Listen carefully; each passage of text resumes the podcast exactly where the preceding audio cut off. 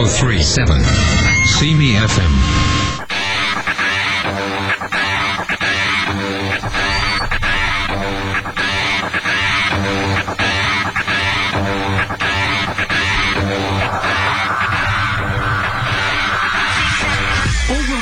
Fantastica, une entrevue spéciale avec Marquis Saint-Germain de la maison d'édition Les Six Brunes.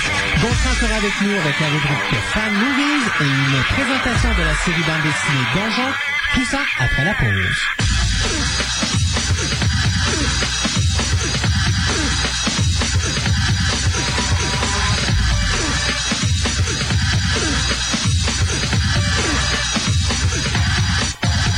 Écoutez Fantastica. avec Christophe Lassens.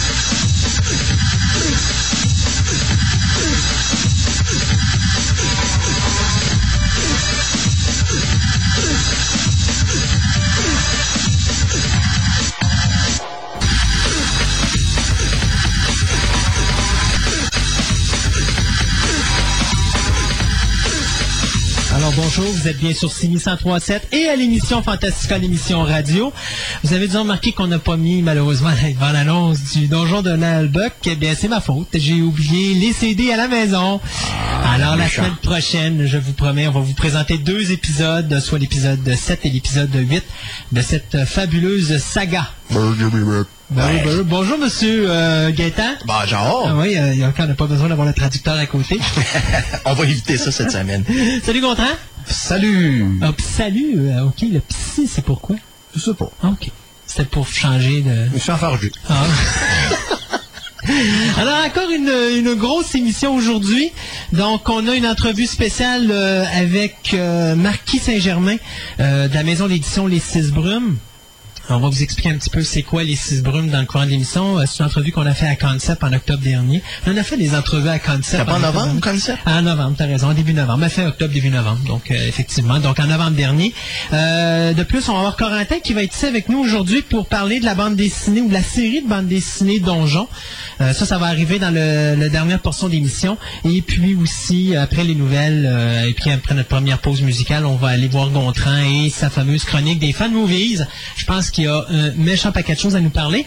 Oui. hey, faire sa part, Gontran, as-tu, saurais-tu nous parler un petit peu de ce fabuleux film québécois euh, dont euh, on a parlé? euh, Stéphane? Ouais.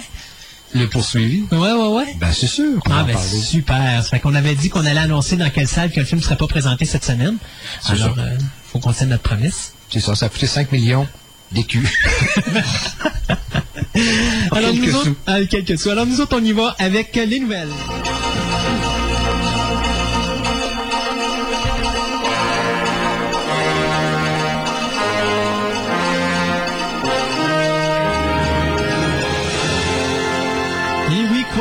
Que de commencer cette émission en bougonnant, mon ami Gaëtan, bougonnant. Pourquoi bougonner? Ah, je tu sais que j'aime ça bougonner. Je suis toujours- ah ouais, je suis dans un style de bougonnage ces temps-ci, surtout que j'avais une semaine de repos euh, qui allait bien, tout ça, pas de stress, pas rien, tout allait bien dans ma vie. Et puis vendredi matin, j'ouvre mon ordinateur et je me fais assommer à coups de massue.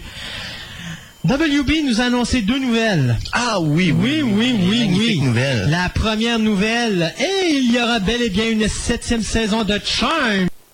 Et il n'y aura pas de sixième saison d'Angel. Alors, euh, il faut que quelqu'un m'explique pourquoi qu'Angel, une série si intelligente et si bien faite, qui présentement bat toutes les codes d'écoute et de Smallville et d'Enterprise et justement de Charmed, se fait C'est simple. flusher.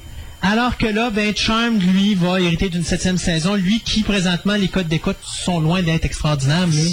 C'est simple. Le producteur de Charmed a dû enchanter probablement les exécutives. C'est la seule raison que je peux voir, parce qu'à part de ça, qui c'est qui voudrait une septième saison de, de, de cette série-là? Te rappelles-tu, je pense que c'est la semaine dernière que je te parlais de Joss Whedon qui disait cette année, on va finir Angel, les storylines d'Angel et on va passer à quelque chose de neuf pour la sixième parce que s'il n'y a pas de sixième, au moins les gens auront une cinquième. Mhm. Moi, je pense que Whedon s'en doutait. Je pense pas qu'il était au courant, mais je pense qu'il s'en doutait parce que la nouvelle a été donnée jeudi soir à tout le monde, incluant Whedon. Donc, ce que je crois, c'est que ça a un rapport avec Buffy. Ça a un rapport avec le temps où euh, Whedon a décidé de partir de Fox et euh, du WB pour se rendre sur le UPN. Euh, tu te rappelles, l'an dernier, il y avait déjà des menaces de canceller euh, Angel, sauf qu'il y avait un contrat de signé, il n'était pas capable de le faire. Euh, moi, je pense que c'est un rapport avec ça. Maintenant, reste à voir ce que Whedon va faire. Moi, de Une autre façon... compagnie de production, mais là, c'est vraiment Fox qui, qui cesse de produire Angel? Euh, c'est euh, WB qui euh, ne diffuse c'est pas... euh, WB, donc pour, c'est le, ça. Angel pourrait se ramasser dans un autre réseau. Angel pourrait, mais de la façon qu'on en parle, il n'y aura pas de sixième saison. Donc, on dit pas il n'y aura pas de sixième saison sur le WB. On dit il n'y aura pas de sixième saison. Donc, d'après moi, euh, je pense pas que ce soit la même chose que Firefly. Dans le cas de Firefly, Whedon semblait être le propriétaire de tous ses droits. Dans le cas de Buffy, il semblait avoir également propriété de ses droits. Ça semble pas être le cas avec Angel. Parce que euh, moi j'avais eu, euh, à un moment donné, il y avait eu des, des, des, euh, des choses qui disaient que si effectivement Angel était cancellé après cinq saisons, euh, il s'en irait sur UPN. Mais c'est pas le cas. Il- on parle vraiment d'une cessation de série. Là. On parle vraiment, la série est terminée après la cinquième saison. Puis de toute façon, regarde, euh, moi j'ai écouté les épisodes, justement, euh, bon, euh, tu me parlais la semaine passée, et puis l'épisode avec euh, avec Cordelia, est-ce que ça s'est fini comme tu avais lu? Oui, exactement, exactement comme je l'avais lu. Euh, et l'épisode, dans ce même épisode-là, ils se sont débarrassés d'un personnage qu'on pensait être le vilain de la série ou de la saison plutôt, euh, de la cinquième. Euh, puis le personnage a sauté là. C'est-à-dire le, le, le méchant des deux premières, là. Euh, le méchant. Lindsay? Lindsay. Lindsay a carrément pris le bord euh, dans cet épisode-là aussi. Donc, euh, on voit vraiment que Whedon est en train de fermer ses portes partout. Euh, puis, justement, il y avait encore une petite séquence où est-ce que, justement, Cordelia disait à Angel avant de disparaître, ben là, c'est pas toi ça, Wolfram and Hart. Donc, puis il parle beaucoup de, de l'espèce de, de, de, de- comment est-ce qu'on appelle ça, dont la la légende qui dit que le vampire qui a une âme va sauver le monde et à la fin il va va devenir devenir humain. humain. Euh, on n'arrête pas de voir ça avec euh, le personnage, ben, le conflit entre Angel et Spike concernant cette légende-là. Donc, j'ai l'impression vraiment cette année, c'est terminé, c'est euh, ils, ils ferment les books, il n'y aura pas de film. Euh, On parle de faire euh, des téléfilms et des choses comme ça, mais j'en doute. Connaissant Whedon, si on lui dit la série est terminée, j'ai l'impression qu'il va mettre la clé dans la porte et puis ça va être. euh, Mais là, de toute façon, déjà, Alison Hannigan est supposée avoir son sitcom à l'automne. Fait que, pour ce qui est d'une d'une suite ou d'un film de Buffy, là, euh, c'est peut-être un peu compromis. C'est ça. Et les gens de WB, bien sûr, disent à tout le monde qu'ils ont annoncé la nouvelle maintenant pour permettre justement à toute l'équipe de Buffy- euh, d'Angel, pardon, euh, c'est-à-dire Whedon et compagnie, de bien finir la série. euh, déjà. Pour respecter justement les fans. Puis je pense de toute façon que c'est une bonne chose que WB pense à ses fans parce que je pense que s'il le ferait pas, euh, il y aurait des sérieux problèmes. Parce que, veut, veut pas, Angel et Buffy ont été les plus grosses codes d'écoute sur le WB euh, depuis des années. Euh, même quand euh, WB a perdu Buffy, ça leur a fait mal aussi. là. Ils ont perdu quand même beaucoup de codes d'écoute à ce niveau-là. Les codes d'écoute ont été ramassés par UPN. Donc, euh, en tout cas, moi, j'ai été déçu, mais au moins, il y a toujours la satisfaction de dire que le show finira pas en queue de poisson, qu'il va avoir une bonne fin, puis... euh, De toute façon, on a tellement connu de séries, justement, qui, ont, qui sont terminées en queue de poisson, là. Justement, les séries qui sont supposées faire leur apparition en DVD cette année, comme euh, Space Above and Beyond, yeah, Arch right. Millennium. Ben, moi, ce que j'ai lu, c'est que justement, on prévoyait Space Above and Beyond si les ventes de Arch Realm et de Millennium étaient acceptables. Bon, regarde, ça. on, on verra. Fox, Fox ne veut pas mettre ce show-là sur DVD, je sais pas pourquoi. On verra. Il y a un conflit quelque part, mais enfin, on espérera bien qu'on l'aura, parce que moi, ça, c'est une série que je vais acheter, ça, c'est certain. C'est probablement euh, une des meilleures séries depuis Twin Peaks que j'ai vu à la télévision, Space Above. Et puis, parle-moi en poche. Je suis déjà assez frustré qu'il y ait juste la première saison de sortie puis qu'on ait même pas le Ben, il pilote dans parlait, euh, moi, quand j'ai vu à la fin de l'année dernière, il disait qu'ils faisaient tout en leur effort pour mettre la deuxième saison cette année en DVD. Mhm. Ça ira cet automne. Ouais, c'est ça, la saison divisée en deux coffrets. Ah, ça, je Moi, c'est ce que j'avais entendu parce que justement, c'était vraiment pas beaucoup d'épisodes. C'est deux épisodes par CD. Puis la première saison a quatre CD. Fait que ça donne une idée pour euh, sept épisodes, là. Mais là, on a C'est combien la deuxième saison? C'est euh, une vingtaine C'est d'épisodes? 22 épisodes. Une série, une série standard. Une, voyons, une saison standard. Ok. Fait que, euh, en tout cas, un jour peut-être, on pourra en rêver. Qui c'est? Alors, euh, maintenant, c'est à mon tour. euh, De bougonner? Non, je, Non? bon, je peux pas vraiment dire bougonner. Ben oui, je peux. Oui, on peut parler de bougonnage parce que de toute façon, je fais ma montée de lait à toutes les fois que je parle de ce film-là. Alors, euh, et oui, euh, je parle euh, de Batman euh, qui porte le nom de Intimidation Game, le jeu d'intimidation. Euh, pour ceux d'entre vous qui ont des sacs blancs à côté, euh, c'est peut-être le temps de l'utiliser. Alors, euh, on parle ici de l'apparition de Liam Neeson, euh, maintenant, qui remplacerait euh, Mortensen, qui avait été euh, pressenti pour le rôle du méchant dans le prochain Batman. On peut Non. pas dire le, le premier... C'était c'était sa première rumeur qui est sortie. Ben, on avait entendu parler. C'est ça. Ben, c'est comme euh, quand on avait parlé de Anthony Stewart Head aussi dans le rôle de. C'était une rumeur du méchant. c'est ça. Mais finalement, euh, tout ce qu'on a entendu jusqu'à date concernant la réalisation, euh, le comédien principal et même Katie Holmes, tout cela est toujours confirmé. La même chose pour Michael, Euh, Michael Caine aussi dans le rôle Puis de même chose Alfred. pour l'acteur qui joue dans 28 Days Later, qui va faire, d'après moi, le rôle du Scarecrow. Euh, Ah, c'est- Murphy? Oui, c'est Ah, ça. ok, d'accord. Ah, c'est ça. Fait que, à part de ça, toutes les autres, euh, toutes les autres informations, euh, justement, concernant les, les personnes impliquées dans le, dans le film, que ce soit David Goyer à l'écriture, c'est tout resté le même. Alors, pour l'instant, il y a sûrement d'autres informations qui vont finir par filtrer concernant le tournage. On n'est pas rendu là encore. Alors, c'était ça pour intimidation. Donc, la grosse nouvelle de la semaine, c'est vraiment l'addition de Liam Neeson. qui est quand même pas une petite addition. C'est sûr, ça dépend toujours de la qualité du réalisateur parce qu'on Ouais, sait, mais- euh, on sait que quand même euh, Neeson est capable de, de schlinguer euh, assez, assez fort. OK. Juste à y mettre une moustache puis une barbe puis un sabre, un sabre laser et tu dis ouais, il est mauvais. ouais, mais sauf que c'est pas un mauvais réalisateur. Moi, je dis... euh, Ah non, Nolan, ben non. euh, je m'attends vraiment à un bon Batman. Ça, ça, ça peut pas être pire que ce que nous a donné Schumacher, là. Fait que, euh, on se comprend là-dessus. D'ailleurs, le film est tourné en, en Colombie, mais pas en Colombie, mais en Grande-Bretagne. Donc en Angleterre. Donc c'est le premier de la série en, en Angleterre. Le premier n'a pas été tourné en Angleterre? Euh, non, pas ma connaissance. C'est un film américain, le premier. Ouais, mais américain, mais Lui, ça me être semble les, euh, lui, ça va être un Gotham film, City euh, avait été fait en, dans les studios, dans un grand studio en Angleterre. Ah, ça peut-être. Là, par exemple, là, tu. Euh, Il faudrait- je faudrait vérifier, mais là, je de toute façon, c'est- Mais euh, on parle vraiment là d'un- d'un- d'une production euh, mi-américaine, mi-britannique dans le cas du, du prochain Batman. Fait que ça risque d'être vraiment. euh, Moi, en tout cas, je m'attends à quelque chose de bien. Ben. J'ai hâte de voir si Christian Bale va être capable de perdre son accent britannique pour jouer euh, pour jouer Batman, par exemple. Ça, là, je dois avouer que ça me ça me tourmente quelque peu. On va voir ça. Ben, remarque, euh, ils vont le tourner en Grande-Bretagne, en Angleterre, donc il pourrait prendre son petit accent euh, anglais pour justement s'en aller avec le décor. On parle de Bruce Wayne ici, n'est-ce pas? Ah, bon, ben moi, euh, je vais aller du côté de Darkwater. Vous savez, on vous a parlé de The Grudge, puis on vous a dit aussi qu'il y avait eu The Ring, The Ring 2 qui se prépare, qui va être euh, mis en salle cet automne. Et il y avait un troisième film, euh, un, tr- un troisième film troisième adaptation d'un film japonais euh, qui s'appelle Darkwater, qui va mettre en vedette Jennifer Connelly et l'acteur Tim Roth qui vient de- d'embarquer dans l'équipe euh, des comédiens dans la distribution, qui va donner la réplique à Jennifer Connelly. Euh, donc Darkwater, qui est la version américaine d'un film japonais qui est réalisé par le même metteur en scène que la version japonaise de The Ring, c'est-à-dire Hideo Nakata. Donc l'histoire de Darkwater, eh bien, ce sera une jeune femme qui est récemment divorcée. Ou plutôt qui euh, vient de divorcer et qui, euh, pour éviter une, terrible bataille juridique pour la garde de sa fille, se réfugie avec celle-ci dans un immeuble insalubre. Et euh, dans cet immeuble, eh bien, elle sera confrontée avec sa petite fille, avec sa petite fille, pardon, à un fantôme, le fantôme d'une autre petite fille qui habitait les lieux autrefois. Donc, le film sera réalisé par Walter Salles, qui nous a donné Central Station, que je ne connais pas malheureusement. Et les autres comédiens, eh bien, il y aura Pete. Moi, j'ai de la misère avec les noms depuis deux semaines, hein.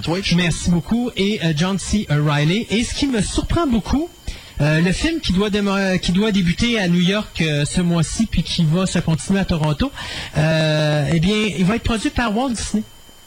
Oh, Ouais, ça fait drôle pareil d'avoir un film d'horreur produit par Walt Disney. c'est surprenant, mais là, je sais pas si c'est quelque chose qui vient suite à la- l'annonce qui a été faite cette semaine de la vente de, de Walt Disney ou c'est à quel moment ça a été euh, J'ai même pas vu la nouvelle que Walt Disney avait été vendu. 23 milliards, je pense. Ah, tu m'en as pris une bonne là. Ouais, c'est euh, cette semaine, il y avait il y avait une nouvelle qui disait justement que Disney était en négociation pour vendre. OK. Puis c'était, Donc, euh, Walt c'était en- Disney négociation, plus à la famille Disney. Ça, ça veut dire avec le départ de. Roy Disney qui a pris sa retraite tout récemment, qui était le dernier pion Disney dans, dans l'organisation. Peut-être un petit peu inquiétant, ça, de voir ça. euh. Ben moi en tout cas, je trouve ça un peu euh, je trouve ça grave là, c'est un, un gros héritage là, aller vendre ça quand c'est dans ta famille depuis si longtemps que ça, il me semble que tu te débarrasses pas de ça. non, effectivement. Je m'excuse, mais c'est une méchante grosse vache à lait ça là. là. Ouais. C'est euh, bien beau de dire que t'as 83 millions Parce en faut faire attention, mais mais- t'as Walt Disney, t'as Touchstone Picture, qui appartient à Walt Disney. Mhm. Euh, quelle est l'autre organisation? T'as Hollywood Picture, Euh, T'en as un autre aussi euh, qui a un rapport avec... Euh, pardon? Euh, Non, Pixar n'est plus associé avec euh, Disney. Euh, D'ailleurs, Corentin qui écoute pas la radio ou il écoute pas la télévision radio, si tu avais écouté l'émission la semaine dernière, Corentin, tu saurais que Pixar a flushé Walt Disney euh, la, la semaine dernière. Oui, on sait qu'ils ont bien Bonne chose. Ouais. Mais il y a une autre compagnie euh, qui qui- c'est pas qui est associée, qui appartient à Disney. C'est que Disney a créé plusieurs compagnies pour pouvoir produire des films un peu plus adultes. Dans le cas de Hollywood, ah, c'est ben il y a Hollywood Picture, il y a Touchstone, puis- il y a Touchstone, puis il y en a un troisième que je me rappelle pas là. euh, Oh, ça n'a pas d'importance, ben, ben. c'est ça. Mais euh, enfin, donc tout ça pour dire que euh, c'est eux qui vont produire le, le remake de Darkwater. Très surprenant. Oui. Alors, de mon côté, il semblerait que suite à sa à sa convalescence, l'acteur Robert De Niro va commencer le tournage du film Hide and Seek, dans lequel il va partager la vedette avec euh, Dakota Fanning, Famke Jensen, Elizabeth Shue, Melissa Leo et Robert John Burke, euh, qu'on avait euh, connu avec euh, dans le rôle du Robocop euh, numéro 3. Alors, euh, De Niro incarnera un veuf inquiet du comportement étrange de sa fille de 9 ans, qui, depuis la mort de sa mère, semble s'être pris un ami imaginaire au dessin terrifiant. Mmh. Avec la distribution, c'est sûr que ça va faire... euh, J'ai plutôt l'impression que ça risque d'être un suspense qu'un film d'horreur. Ben, ça va être mais- genre un trailer fantastique. d'après Ouais, moi. c'est ça. Non, c'est pas grave, ça peut être intéressant. pareil. Ça va être... Ça va De Niro. Ben, ce qui est important, c'est surtout pour De Niro, lui qui avait eu quand même un cancer de la prostate, où il avait été diagnostiqué avec un cancer de la prostate. Donc, euh, au moins, c'est une bonne chose de le voir euh, de retour au travail. Mhm. Moi, de mon côté, bien, euh, après euh, McGee's American Alice, eh bien, on aura le droit à McGee American Wizard of Oz. Eh oui, alors Monsieur McGee qui a décidé que euh, il allait euh, réaliser un nouveau jeu vidéo qui va être une version, euh, sa version adulte, si on peut dire, ou gore de The Wizard of Oz. Alors après Todd McFarlane, voici que McGee euh, s'en mêle. Euh, D'ailleurs, ce qui est assez drôle dans cette nouvelle-là, c'est que les scénaristes Kevin et Dan Hengeman se sont déjà associés avec Jerry Bruckheimer Films et Walt Disney Pictures pour faire une adaptation cinématographique de The Wizard of Oz. Mais Dorothée va voler la hache du robot pour courir après le lion. Dites-vous que American Alice, ça fait je sais pas combien d'années que euh, Wes Craven essaie de réaliser le projet. D'ailleurs, les droits ont été rachetés par une autre compagnie dont je le nom m'échappe. là. Je sais que c'était, euh, mon Dieu, c'était Dimension Film qui avait les droits jusqu'à ce qu'ils décident de pas le réaliser. Puis là, il y a une autre compagnie qui a racheté les droits. Je l'avais annoncé ici à la radio, mais là, je m'en rappelle plus vite comme ça, là, une perte de mémoire. Euh, donc, euh, là, Disney ben, veut réaliser la version adulte de The Wizard of Oz. Je sais pas ce que ça va donner, mais Walt Disney, avec Bruckheimer, j'ai comme l'impression qu'on faut s'attendre à une version euh, Pirates of the Caribbean, n'est-ce pas? Il faut pas se surprendre de rien. Alors, euh, suite à l'annonce euh, de la sortie éventuelle euh, prochaine de, voyons, Bewitched, ma sorcière bien-aimée, Oui. eh bien maintenant, on vient d'associer un réalisateur euh, pour la sortie cinématographique du film Genie. I Dream of Genie. Et oui. Alors, euh, il s'agirait de la réalisateur. Le réalisateur? Alors, le réalisateur Gurin- Gurinder Shada, qui avait, euh, qui nous avait donné Bandit euh, Like Beckham. Ouh. Très impressionnant déjà. Et en plus, le scénario a été écrit par Cormac et Marianne Wiberly, qui nous avaient donné Bad Boys 2 et Charlie's Angel 2. Ouf.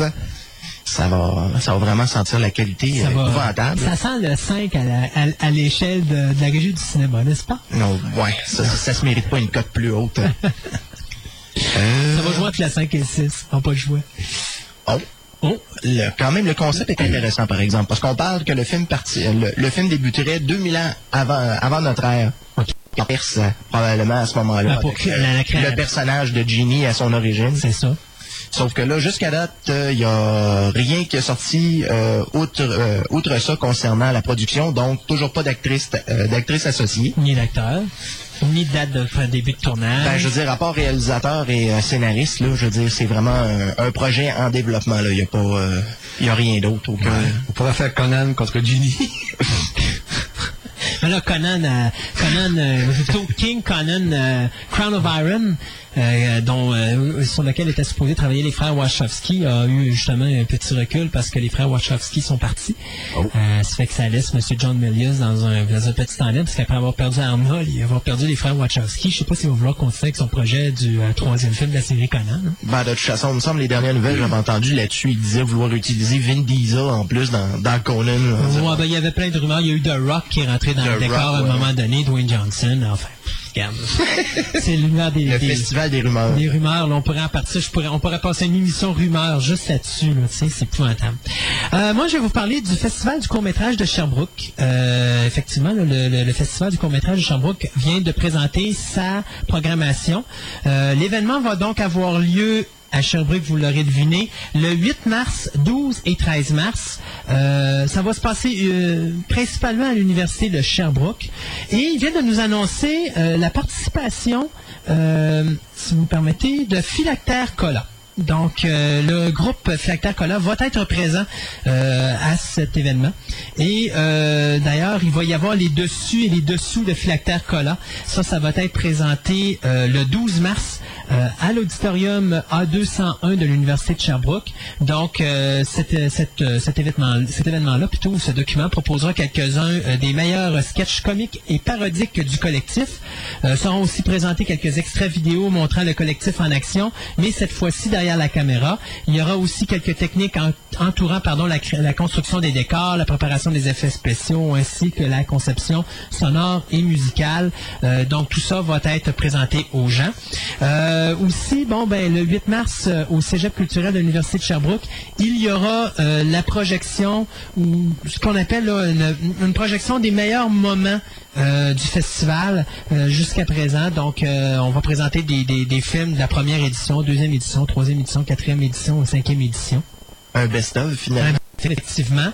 Et donc, euh, ça, ça va être le lundi, le 8 mars, pour finalement présenter le festival le vendredi 12 et 13 mars à l'Université de Sherbrooke, à l'auditorium. Euh, donc, euh, il y aura plein de films et des choses comme ça. Si vous voulez avoir plus d'informations, vous pouvez aller sur le site qui est www.soireevideo.org, donc www.soireevideo.org. Donc, il n'y a pas d'accent, donc soireevideo.org. Donc, euh, beau petit événement euh, qui se passe à Sherbrooke à chaque année. On parle de court ou de moyen ou de long métrage? C'est tout des courts-métrages. OK. C'est ça. Donc, euh, c'est vraiment du court-métrage euh, uniquement. Il y a De pas 5 vraiment- à, 5 à 15 minutes, genre? Là, par exemple, j'ai pas les, les durées. Tout ce que je sais, c'est la sixième édition. Euh, et je sais juste les dates pour le moment, mais je suis certain que Guillaume Moule, qui est euh, le directeur des communications là-bas, va probablement m'envoyer plus d'informations quand il va s'entendre à la radio. Bon. Alors, euh, avant de passer aux anniversaires, je vais conclure ma section euh, des nouvelles. La section des nouvelles? Ben, on fait chacun une section, hein, ce que je sache. Alors, euh, ainsi donc, cette section se termine donc avec une annonce positive. On avait dit dans les semaines précédentes que Galactica allait avoir euh, six épisodes. Oui. Eh bien, on vient de passer de 6 à 13. Oui. Alors, euh, pour ceux qui ont vu la mini-série, euh, qui seront euh, satisfaits d'apprendre que la plupart des gens ont déjà été euh, signés justement pour la suite, qu'on nous prévoit euh, début 2004. Ben Là, je pense qu'il il entre encore en tournage. début euh, 2005, pardon? Ouais, ben, je pense que non, ils parlaient, ben, en tout cas, ils vont essayer pour cet automne, mais je pense qu'ils entrent en tournage, euh, mois d'avril, mois de mars, avril. Mhm. Donc, euh, Disons que si en, en partant déjà au mois de mars, il aurait pu facilement la préparer pour juillet-août, mais là, c'est sûr que ça dépend toujours aussi des codes d'écoute. c'est Sci-Fi Channel. Habituellement, Sci-Fi, euh, ça, c'est à l'automne.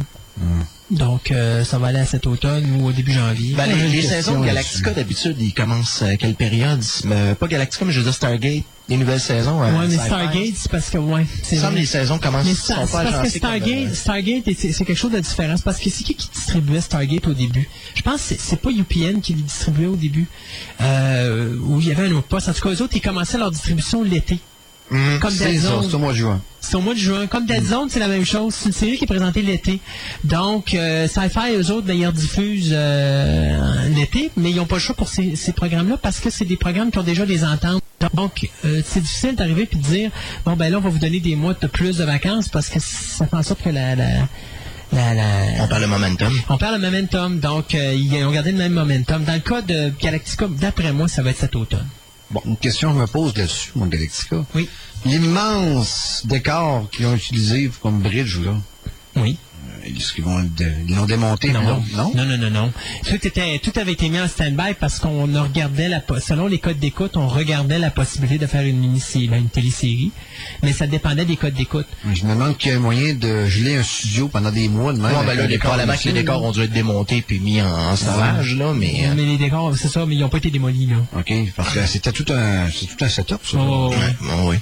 Mais il va falloir, le, le look va rester le même. Ils vont simplement le remonter, puis euh, on va décoller avec la même chose. Intéressant. Mais enfin, tous ceux qui ont été plus ou moins déçus par la première mini-série vont peut-être être heureux d'apprendre que Ronald D. L'écrivain, euh, veut se retaper la série originale pour revoir justement euh, les, euh, comment je pourrais dire, les histoires principales de la série qui pourraient peut-être être réadaptées. D'ailleurs, dans ma nouvelle ici, il parle justement probablement d'adapter l'histoire du Pegasus avec le Commander Kane, qui était interprété à l'origine par... euh, c'est Lloyd Bridges. Lloyd? Bridges. C'est ça. Et on a, sur le site Trek Today, il y a une nouvelle qui est sortie comme quoi il allait essayer de, ra- de rapatrier quelques vieux acteurs de la série originale pour leur faire faire des caméos. ouais, j'ai entendu parler On de... se parle de Galactica? Moi, j'ai entendu parler de Starbuck, euh, Dirk Benedict.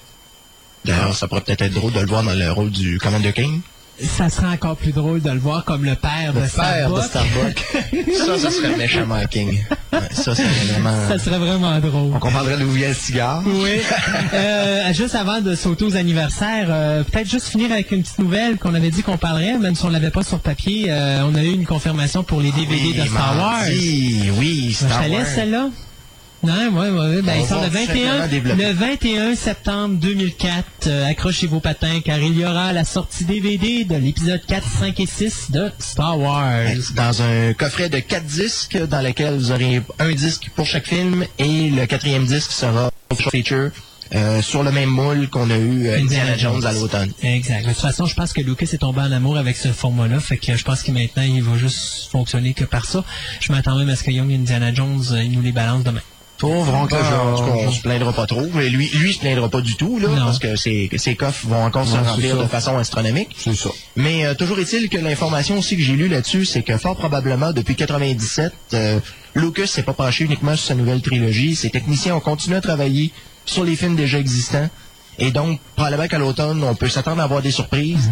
Et quand éventuellement toute la série, tout le cycle aura été sorti, à ce moment-là, on aura probablement une édition Ultimate de 15-20 disques. Moi, j'ai pas d'objection à ça, là. J'ai- assez mon, mon coffret 9-10 de Alien euh, quadrilogie que j'ai de la misère à passer à travers, s'il vous plaît. Là. Ouais, ben, regarde, c'est juste, c'est juste, euh, quoi, ça va être 12 heures de film? Hmm. Oui. Rajoute euh, 12 heures de commentaires, plus euh, 12 heures de making-of euh, par film. pff, pas de problème. De toute façon, euh, Peter Jackson, c'est quoi? C'était 6 heures, presque? 6 à 8 heures de, de special feature qu'il y avait? Ça m'a pris trois semaines de passer à travers. Oui, il s'est fait payé la euh, traite, lui. hein. Ouais, puis ça, fait, ça c'est juste pour, euh, pour sa trilogie, mais dans, dans le cas du cycle de Lucas, on parle de six films, il y a de l'information, surtout avec la quantité de documentaires qui ont été faits depuis, là. Ça, c'est toujours à l'optique qu'il n'y aura pas d'épisode euh, 7, 8 et 9. Ouais, en tout cas, ça, on, on va, on va laisser Lucas fermer son cycle. Ouais, ouais, ouais. D'ailleurs, ça, ça sera pas surprenant d'ailleurs que sur le, le coffret, on ait une petite bande-annonce, euh, genre histoire de nous écœurer un petit peu jusqu'au euh, au 25 mai 2005. Ouais, ben, ben ça c'est certain que ça devrait arriver. D'ailleurs, c'est pas pour rien qu'il sort le 21 septembre. Et si je me trompe pas, je pense qu'il nous garde encore une grosse nouvelle euh, de camoufler quelque part, là, parce que la grosse nouvelle n'est pas sortie encore. Concernant. Ben, je sais pas, tu me disais il y a quelques semaines, euh, hey, il nous prépare une grosse nouvelle à telle date. Euh, puis toi, tu t'attendais Ah à ce oui, que oui, ce je soit le... euh, la- l'annonce du titre officiel. Ouais, ben c'est ça. Alors, mais il nous annonce encore une grosse nouvelle. Donc, elle n'est pas sortie encore, la grosse Bon, ben, le titre officiel devrait être à de sortir, là, parce que même je trouve qu'ils sont en retard, parce que me semble c'était un an et demi avant qu'on avait su les, les autres titres. Mais pendant Enfin. que à chaque fois qu'il sort un titre comme The Phantom Menace, Attack of the Clone, les gens sont toujours là à dire tu parles de titre bâtard. Fait que j'ai comme l'impression que celui-là qui essaie de le garder le plus longtemps le plus longtemps caché possible pour éviter ce que les gens y en rebalancent en pleine face. non, c'est parce que probablement qu'il doit avoir 25 titres dans lesquels il sait pas quoi choisir, fait que, enfin, que de spéculation. On les va avec les anniversaires. Allons-y.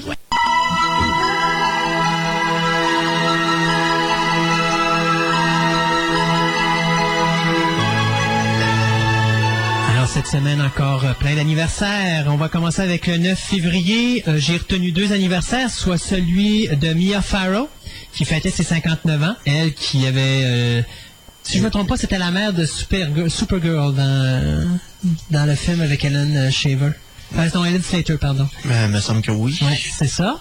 Puis euh, toi, t'avais-tu une autre idée en tête? Ben oui, bébé de Rosemary, cette affaire. Ben oui, Rosemary's Baby. Puis il y avait aussi The Purple Rose of Cairo avec euh, Woody, de Woody ouais, c'est plus une petite comédie fantasy. Fantaisiste, effectivement. Et Julie Wagner, qu'on avait vu dans The Puppet Masters, euh, elle fête ses, ou a fêté plutôt ses 30 Comment, ans. comment tu l'as appelé? Julie Va- euh, Wagner. C'est pas Julie Warner? Wagner, Wagner, Wagner, Wagner. Who cares? En tout cas, non, c'est parce que si c'est Warner, c'est pas... euh, On va, on va, je vais te dire ça tout de suite. Euh, c'est, c'est l'avantage d'Internet, hein, on- surtout quand on met son site à jour le matin. Tout est là. Euh, donc, euh, aussi, euh, dans la journée du 10 février, on va aller voir tout de suite le 9. Euh, Wagner, c'est ça. Ah, c'est pas ça que je pensais d'abord. Tiens, je vais te montrer la photo, là, tu vas voir, elle va apparaître, tu vas la reconnaître tout de suite. OK, le 10 février, le réalisateur, c'est Warner. Ah, ben, excusez, c'est mon erreur. Bon, ben, je vais aller corriger ça. Warner. I'm not worthy. Non. OK, là, ben, écoute, je peux bien faire des erreurs une fois de temps en temps. Le 10 février, donc le réalisateur Michael Apt, euh, qui nous avait donné euh, un, des, un des James Bond, The World Is Not Enough. Donc, lui a fêté ses 63 ans. L'actrice Laura Dern, qu'on a pu reconnaître pour son, sa, prestation dans Jurassic Park 1 et 3, dans le, dans le rôle de- du docteur Ellis euh, Sattler. Elle a fêté ses 37 ans. Le scénariste Vince Gilligan, au- c'est Gilligan. Oui, on va pas dire Gilligan, mais on va dire Gilligan. En fait, et lui également, c'est 37 ans, lui qui a fait la scénarisation d'une multitude d'épisodes de The X-Files et euh, The Lone Gunman. Euh, le compositeur Jerry Goldsmith, qui nous a donné les trames sonores de Star Trek, de Motion Picture, Gremlins 1 et 2, Congo et bien d'autres, a fêté ses 75 ans. Et finalement, euh, Robert Wagner, là, ici je ne me tromperai pas, euh, qu'on avait vu dans City Beneath the Sea, qui a joué aussi dans les Austin Powers 1, 2 et 3, euh, qui faisait le numéro 2. Euh, donc, a fêté ses 74 ans d'ailleurs. Tu vas être content d'apprendre, je me suis loué les trois Austin Powers, un à la suite de l'autre. Je les ai pas tous écoutés, j'ai juste vu des extraits, mais je les ai mis sur la même cassette. je me C'est là-dessus. grande intelligence. J'en doute pas. Avec ce que j'ai vu, ça promet. 11 février, Jennifer Aniston, euh, qu'on avait vu dans Bruce Almighty tout récemment, Dans le Precon. dans Leprechaun, qui a fêté ses 35 ans. Dans lequel, le premier? Premier, oui. OK. Euh, Carrie Lowell, qu'on avait vu dans The Guardian, puis qui avait aussi euh, été la Bond Girl dans License to Kill, à côté de Timothy Dalton, donc a fêté ses 43 ans. Euh, L'acteur Leslie Nielsen, bien sûr, tout le monde connaît Leslie Nielsen. Euh, on va dire qu'il a joué dans Repossessed, mais aussi joué dans Naked, Naked Gun, a joué dans Airplane. Donc lui a fêté ses 78 ans. Euh, Burt Reynolds, qui euh, avait joué dans le film Frankenstein Enemy, a fêté ses 68 ans. Le 12 février, euh, on a l'actrice Maud Adams, la seule, la seule Bond girl, Octopussy, et la seule Bond girl à jouer une Bond girl dans deux James Bond différents, soit dans The Man with the Golden Gun et Octopussy. Elle a fêté ses 59 ans. D'ailleurs, j'ai vu un documentaire sur les Bond Girls à MoviePix cette semaine, et euh, prend pas d'âge, la, la, la madame. Ah ouais? Ah, elle est bien, bien pas conservée. Leslie Nielsen, en passant. Forbidden Planet? Oui, c'est vrai. Il a joué un rôle très sérieux dans Forbidden Planet, faut pas l'oublier. Euh, la même journée, le 12 février, Cliff DeYoung, qu'on avait vu, qui faisait le papa dans Craft. Oncle- C'est Oncle Ben dans Spider-Man, si je me rappelle bien. Euh, Cliff non, Robertson? non, non, non, non, non, c'est Cliff DeYoung. De Young, oh, pardon, oui, pardon. tu te trompes, là. oh, On parlait de papa dans The Craft, là, Mr. Bailey. OK. Oh oui. Euh, il a fêté ses 59 ans. Euh, Joe Don Baker, euh, qu'on a pu voir récemment dans les films de James Bond. il fait le personnage de Jack Wade dans GoldenEye et puis euh, Tomorrow Never Dies, Puis qui avait fait le méchant dans Living Daylights. qui avait fait le méchant dans Living Daylights, effectivement. Lui a fêté ses 68 ans. Le réalisateur John D. Hancock, qui nous avait donné... euh, je pourrais dire la belle petite merveille Prancer. T'as toujours pas vu Prancer? hein? Non. Euh, beau petit film, donc a fêté ses 65 ans. Michael Ironside, donc bien sûr euh, Daryl Revock dans Scanners, il a joué dans V aussi. Ham Tyler dans V. hein. Dans- C'est ça, donc lui a fêté ses 54 ans. Je m'attendais à ce qu'il soit un peu plus vieux que ça, mais euh, moi c'est ça qui fait croire que j'ai eu pas trop, trop Quel âge qu'il a? 54. Ah, ouais. Ouais. C'est un total record comme ça qu'il va avoir dans la quarantaine. 54, ça veut dire, il avait, Il il né avait en 14 ans, il avait 40. 1950. C'est ça. Il avait 40. Ah. Euh, Richard Lynch, mon Dieu. euh, Le vilain, le vilain de service des, des mauvaises émissions de TV. oui, euh, dans genre Galactica 80. C'est vrai. Ah, C'est vrai. God. Puis il avait d'ailleurs joué dans Galactica, Battlestar Galactica dans un épisode de Guns on, on, on Ah, the ben, Ice. C'est ça, au Ice Planet ouais, Zero. ouais, il ouais, faisait ouais, ouais. un autre méchant euh, là-dedans. Puis de toute façon, c'est un gars de série B. En fait, c'est 64 ans. Euh, et finalement, le 12 février, bien l'actrice Chris- Christina Ricci, euh, donc qui faisait bien sûr Wednesday Adams dans la série de films Adams Family et Adams Family Values, elle a fêté ses 24 ans. Le 13 février, euh, on a Richard Eden, donc euh, Alex Murphy dans la série télévision Robocop. Donc, c'était le Robocop de la série télé. Euh, il a fêté ses 45 ans. Le musicien Peter Gabriel, qui nous a donné les trames sonores de Virtual City puis Vanilla Skies, a fêté ses 54 ans. Euh, L'actrice Kelly Hu, euh, Lady Right. Lady Deathstrike dans X2 a fêté ses 36 ans. Et là, c'est là que ça- je reprends de l'âge. hein. David Naughton, qui faisait le personnage de David Cassard dans l'American Werewolf in euh, London, 53 ans. Oui, mais hein. Matt Salinger, le Capitaine America euh, original. 1980, non, celui de 90. Là, Il y en avait un autre avant? Ben, t'as eu celui de la télévision qui était Red Brown, puis t'as eu celui Ah des oui, serials vrai, des années c'est vrai, 40 C'est vrai, c'est vrai, je l'avais oublié. Donc, le Capitaine America, effectivement, de 1991, donc, a fêté ses 64 ans. Hein? Ouais, 64, il est né... là, là, là. Excusez, c'est 44 ans. Excusez, excusez, excusez, excusez. Oui, oui, oui, c'est vrai, il est né en 1960. Et euh, Bo Svensson, un autre euh, bon euh, un bon comédien des films navals, là, qu'on avait vu dans. Snow Be- euh, Bo Svensson, ouais, qu'on a vu dans Snow Beast. euh, C'était celui qui avait remplacé Joe Don Baker dans... euh, Walk- Walking Tall 2 c'est et ça. 3, puis la télésérie aussi, et aussi euh, qui faisait le monstre de Frankenstein dans Frankenstein, la version 1973. Donc lui a fêté ses 60 ans. Euh, hier, le 14 février, on a Zach Galligan, donc euh, Monsieur Gremlins. Monsieur Gremlins, donc Billy euh, Pelz- Pel- Pelzer, Pelzer. Pelzer, euh, qui avait aussi joué dans... euh, Oh mon Dieu, comment que ça s'appelait donc? J'ai écouté les deux il y a tout récemment. Euh, C'était pas lui dans Vampire? Non, c'est pas lui. non, c'est pas lui, mais dans tu sais, le film avec Deborah Foreman, là, euh, Waxwork 1 et 2. Ah oui, Donc, oui. il jouait également dans Waxwork. Euh, Miss Money Penny, la vraie, l'originale, Lois Maxwell. Maxwell, 77 ans. Elle, puis elle, là, aussi, elle ne vieillit pas. Mais c'est celle qui vieillit pas dans les bandes Vraiment, là, tu lui vois pas une ride dans le visage, mais tu sais qu'elle s'est fait faire des, des facelifts, là. C'est celle qui faisait la Bond Girl dans euh, Goldfinger. Qui faisait Pussy Galore. Eleanor, Eleanor Blackman. Ouais. Pas une ride. Elle a les cheveux blancs, par exemple, mais pas une ride. Ah, moi, à tous les fois, je pense aux Bond Girls qui ont mal vieilli. Il me revient toujours une image. Ursula Andress, ah ouais, euh, d'ailleurs on l'a dans l'épisode, c'est épouvantable. Andrew Prine qui faisait Steven dans les deux, euh, dans, dans V, dans V, la mini-série originale, et bien sûr euh, l'actrice Meg Tilly qu'on ne voit plus nulle part. Euh, euh, qui avait joué dans Body Snatchers, euh, elle a fêté ses 44 ans. D'ailleurs, a les deux sœurs Tilly. T'as Meg Tilly, t'as Jennifer, Jennifer, Tilly. ouais. T'as Meg Tilly qui a eu un rôle d'actrice parce qu'elle avait du talent. Mm. Et t'as Jennifer Tilly qui a eu un rôle d'actrice parce qu'elle avait un body. Ben, ça. C'est juste vrai, c'est que Tilly est plus là, parce que je me rappelle sa prestation dans Agnes of God, euh, qui a d'ailleurs valu euh, une nomination aux Oscars, et je me demande si elle n'a pas gagné un Oscar pour ce rôle-là. Euh, Agnès de Dieu. Moi, je me rappelle, là, ça, c'était c'était une couple d'années après sa, sa performance dans Psychose 2. Il y avait Psychose 2, effectivement, où est-ce qu'elle était excellente. Euh, D'ailleurs, Psycho 2, euh, c'est un, de mes- un, de mes films fétiches. Puis euh, The Big Chill aussi, qui était, qui était une belle prestation. Mais là, on, on est... On dérape un peu encore. Malgré que Psycho était dans notre domaine. Et aujourd'hui, euh, le producteur de Futurama et des Simpsons, Matt euh, Groening, a fêté ses 50 ans. Et pour finir en beauté, l'actrice Jane Seymour, qu'on avait vu dans le rôle de solitaire dans Live and Let Die, De Serena dans Galactica. Selena dans Galactica, eh bien, elle fête aujourd'hui ses 53 bougies. Et ne pas oublier Somewhere in Time. Somewhere in Time avec vrai. effectivement Avec Christopher Reeve. Christopher Reeve.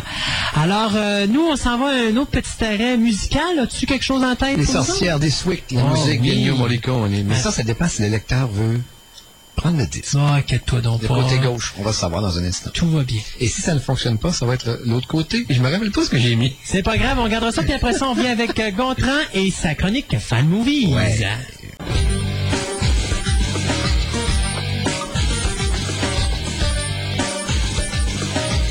Et oui, vous êtes bien sur les ondes de 6103.7 et de Fantastica, l'émission radio. Et je suis en compagnie de Monsieur Gautran Et oui. et de la chronique Fan Movies. Ouais. Deux semaines en retard. Fan movie. Pour le bénéfice de personnes qui m'ont demandé de le, de le redire. Un fan movie, c'est un film fait par des amateurs dédié à un univers qui existe. Et un film d'amateur, c'est un film comme on est en train de faire d'ailleurs, là, euh, notre chef-d'œuvre euh, qui va sortir dans trois mois environ. Mais c'est pas un Fan Movies. C'est pas un fan movie. Parce que c'est pas basé sur genre Star Trek, voilà. Star Wars c'est un ou. film d'amateur. C'est ça. Alors, d'où ce qu'on va parler, c'est des fan movies qui sont concoctés par des fans d'univers existants, qui sont parfois distorsionnés légèrement, là, comme Star Trek. Et l'autre euh, chose qu'il faut que je dise, le français là-dedans est pas mal, malheureusement, est très absent pour l'instant, par quelques raretés. Ben, il y a Brick Wars euh, que j'avais mis sur le Oui. site euh, du club, où est-ce que justement c'était des Français qui avaient fait une espèce de, de, de comment est-ce que je pourrais dire, dont euh, un, un petit, hommage à Star court métrage sur Star Wars, mais en bloc Lego. C'est ça. Mais il n'y avait pas beaucoup de texte, maintenant. Non, il n'y a pas beaucoup de texte effectivement. Donc, c'est dommage, parce que euh, pour avoir euh, de la substance, un peu de sujet, il faut que je parle de ce qui existe pour l'instant. Et C'est des, des sites francophones, anglophones, dis-je. Et aussi, on a d'autres pays, mais en général, ça, ça va vers l'anglais. Donc, il faut vivre avec ça. Oui. Je vais vous parler en partant de Star Wreck par l'irrévérencieux Samuel Torsonen qui est en train de préparer son sixième film et sont abrités par un nouveau euh, un nouveau site. Et je vous invite à aller fouiller un peu sur euh, ce site-là de Star Wreck parce que vous allez avoir des grosses surprises. Premièrement, le film de deux heures et demie qui est en préparation. Tout le matériel qu'on avait dans les bandes annonces a été abandonné sauf deux minutes. Même pas, c'est deux secondes. Ah oui. Ouais. Ils ont tout refait au complet. Oui, parce que étant donné que l'ampleur c'est en train de prendre, puis au début c'était plus une grosse farce, comme ils expliquent dans leur film, là, au début dans leurs explications. Et soudain, euh, on, on a une amélioration au niveau du scénario, puis on a une amélioration aussi au niveau du budget. Parce que là, ils ont fait comme plusieurs, tu peux aller faire une donation et ton nom va apparaître au générique du film à la fin. Donc, euh, on parle ici d'un film, c'est marqué Epic Film, euh, à propos de l'empereur du monde qui s'en va conquérir d'autres galaxies. En réalité, c'est la, suite de Star Trek 5, sur le- dans lequel l'équipage de, leur vaisseau, qui est une espèce d'entreprise, s'était écrasé sur la Terre et était euh, prisonnier de la Terre au 20e siècle. OK. Alors, l'idée de l'histoire, en, gros, c'est qu'ils décident de prendre le contrôle de la Terre. C'est assez facile avec la technologie qu'ils ont. Et avec les fragments de l'entreprise D qu'il y avait, ils sont fabriqués un... euh, D'un E qu'il y avait, ils sont fabriqués un C. un ancien modèle plus petit. C'est amusant, là. Mais je crois qu'ils ont aussi fignolé un défiant, parce que dans la bande-annonce, la nouvelle bande-annonce, je crois que c'est un défiant qu'on voit bombarder Moscou, là. C'est pour vous donner l'idée de la folie. Alors, autrement dit, ils prennent le contrôle de la Terre très facilement avec la technologie qu'ils ont et décident de créer une espèce d'univers dans lequel euh, Pirk, qui est le commandant Pirk, devient fou et il décide de devenir l'empereur Pirk. OK. C'est vraiment une parodie. hein. C'est c'est très irrévérencieux et c'est c'est chiant. C'est le fun. Alors, les cinq premiers films, ça a commencé par... euh, le premier, c'est vraiment con. On voudrait un vieux jeu de Game Boy. C'est- C'était vraiment des petits bonhommes qu'on voyait passer à l'écran. Et ça, là, au fur et à mesure que les années ont avancé, se sont la améliorés. par fameux. Ouais, puis on les a vus grossir jusqu'à Star Trek 5, qui était vraiment avec des acteurs. 4,5 aussi, qui étaient des acteurs. Mais là, le 6, c'est la cerise sur le gâteau, parce que 140 acteurs, 2 heures et demie de film, ils ont les mêmes logiciels qu'Hollywood pour euh, les effets spéciaux. Vous irez voir les bandes annonces, vous allez, vous, allez faire comme moi, vous allez faire... C'est à peu près ce qu'on fait. C'est ce que tu fais. Oui. Ouais, c'est bon, ça va il y a ça même des t-shirts. aussi, Oui, euh, seulement quand je suis pas dans ma tente d'oxygène. Alors, il y a même des t-shirts. Et j'ai fait une tentative pour en commander un. Sauf qu'il m'a envoyé un, un courriel, M. Torsonen lui-même, en disant que là, j'ai plus ta grandeur. Ah. Pourtant, je prends juste 12X large, moi. Non, c'est une farce. Je prends un large standard, mais euh, j'ai l'impression que il y a eu une grosse demande. Ils sont très beaux, les petits gilets. D'ailleurs, l'annonce euh, sur le net, c'est une splendide créature euh, qui fait la publicité, qui est dans le film, d'ailleurs.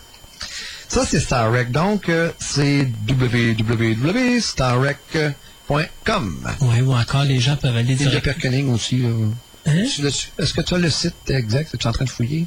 Euh, non, non, non, c'est que moi j'allais... euh, Ah, par, le, par, par le club sur Par le club, c'est ça. Donc, vous allez aussi sur www.fhsf-phoenix, P-H-O-E-N-I-X.ca.tc.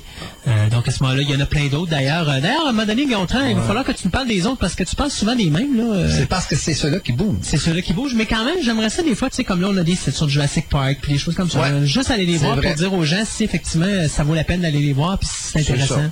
Ouais, je, je, je vais me faire mes devoirs.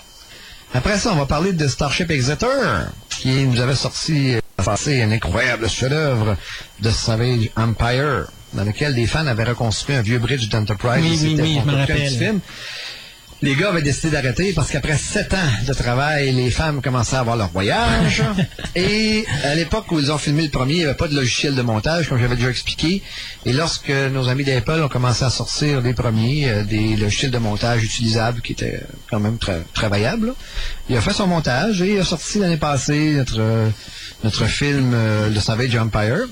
Devant le succès hallucinant, parce que ça a vraiment marché, là, et lui aussi s'est financé sur le web en demandant des donations, des petits montants, 15, 20 30 pour euh, être capable de continuer.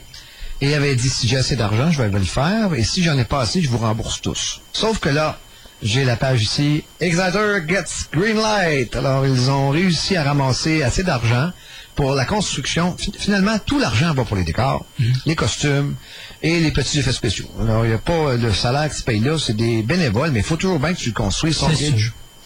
On parle de quelques milliers de dollars pour faire quelque chose qui a de l'allure.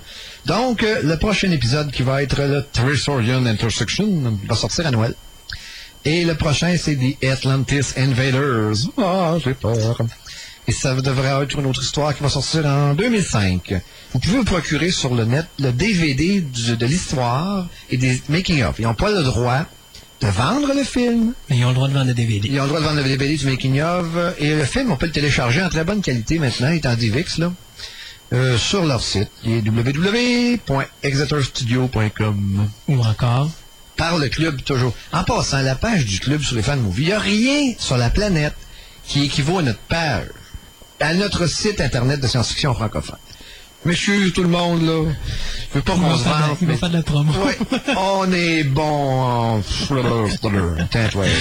Parce Non, que- mais c'est sûr que là, j'en ai, il y en a un paquet. Je n'ai même pas calculé le nombre de films qu'on a. Là. Je suis en train de m'amuser à les regarder tous. Là. Il y en a une méchante batch. Que ce soit Jurassic Park, que ce soit les Star Wars, les Star Trek. Superman, euh, même jusqu'à les, les satires en Lego de Night of the Living Dead de George Romero. Euh, il y a beaucoup de choses sur le site euh, du club. Vous allez simplement sur le www.fhsf-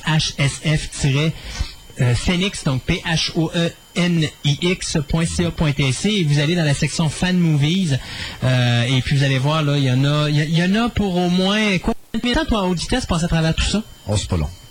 Parce que ça va... Tu faisais pour les télécharger? Ben, les, tout à regarder, là, puis regarder- vraiment prendre le temps de regarder tout ce, que, tout ce qui se fait, puis... des euh, semaines de, de plaisir. Parce que tu en télécharges un, tu l'écoutes. en télécharges c'est long. Mais c'est- ça fait partie du plaisir. Effectivement. Et le plaisir aussi, c'est de les découvrir. Parce que vous allez voir, j'en ai fait toute une découverte quand je vais parler dans Oh. quelques instants de New Voyage, là, Mm-hmm. Voyage. On parle un petit peu d'Eden Frontière, qui était un bout de temps mon site fétiche. Eden Frontière se prépare à sortir sa quatrième saison et euh, l'épisode va s'en venir dans environ un mois. Là, euh, Eden Frontière qui ont franchi certaines limites euh, intéressantes parce qu'ils ont été euh, les premiers à introduire des caractères gays dans la série d'une façon légère et c'est intéressant. Alors, on donne ça à titre inf- d'information. Le prochain épisode, bientôt, on devrait l'avoir dans environ un mois. Il y a une bombe qui a explosé dans le milieu du fan movie. Parce que à chaque fois que quelqu'un sort quelque chose, ça s'améliore. hein.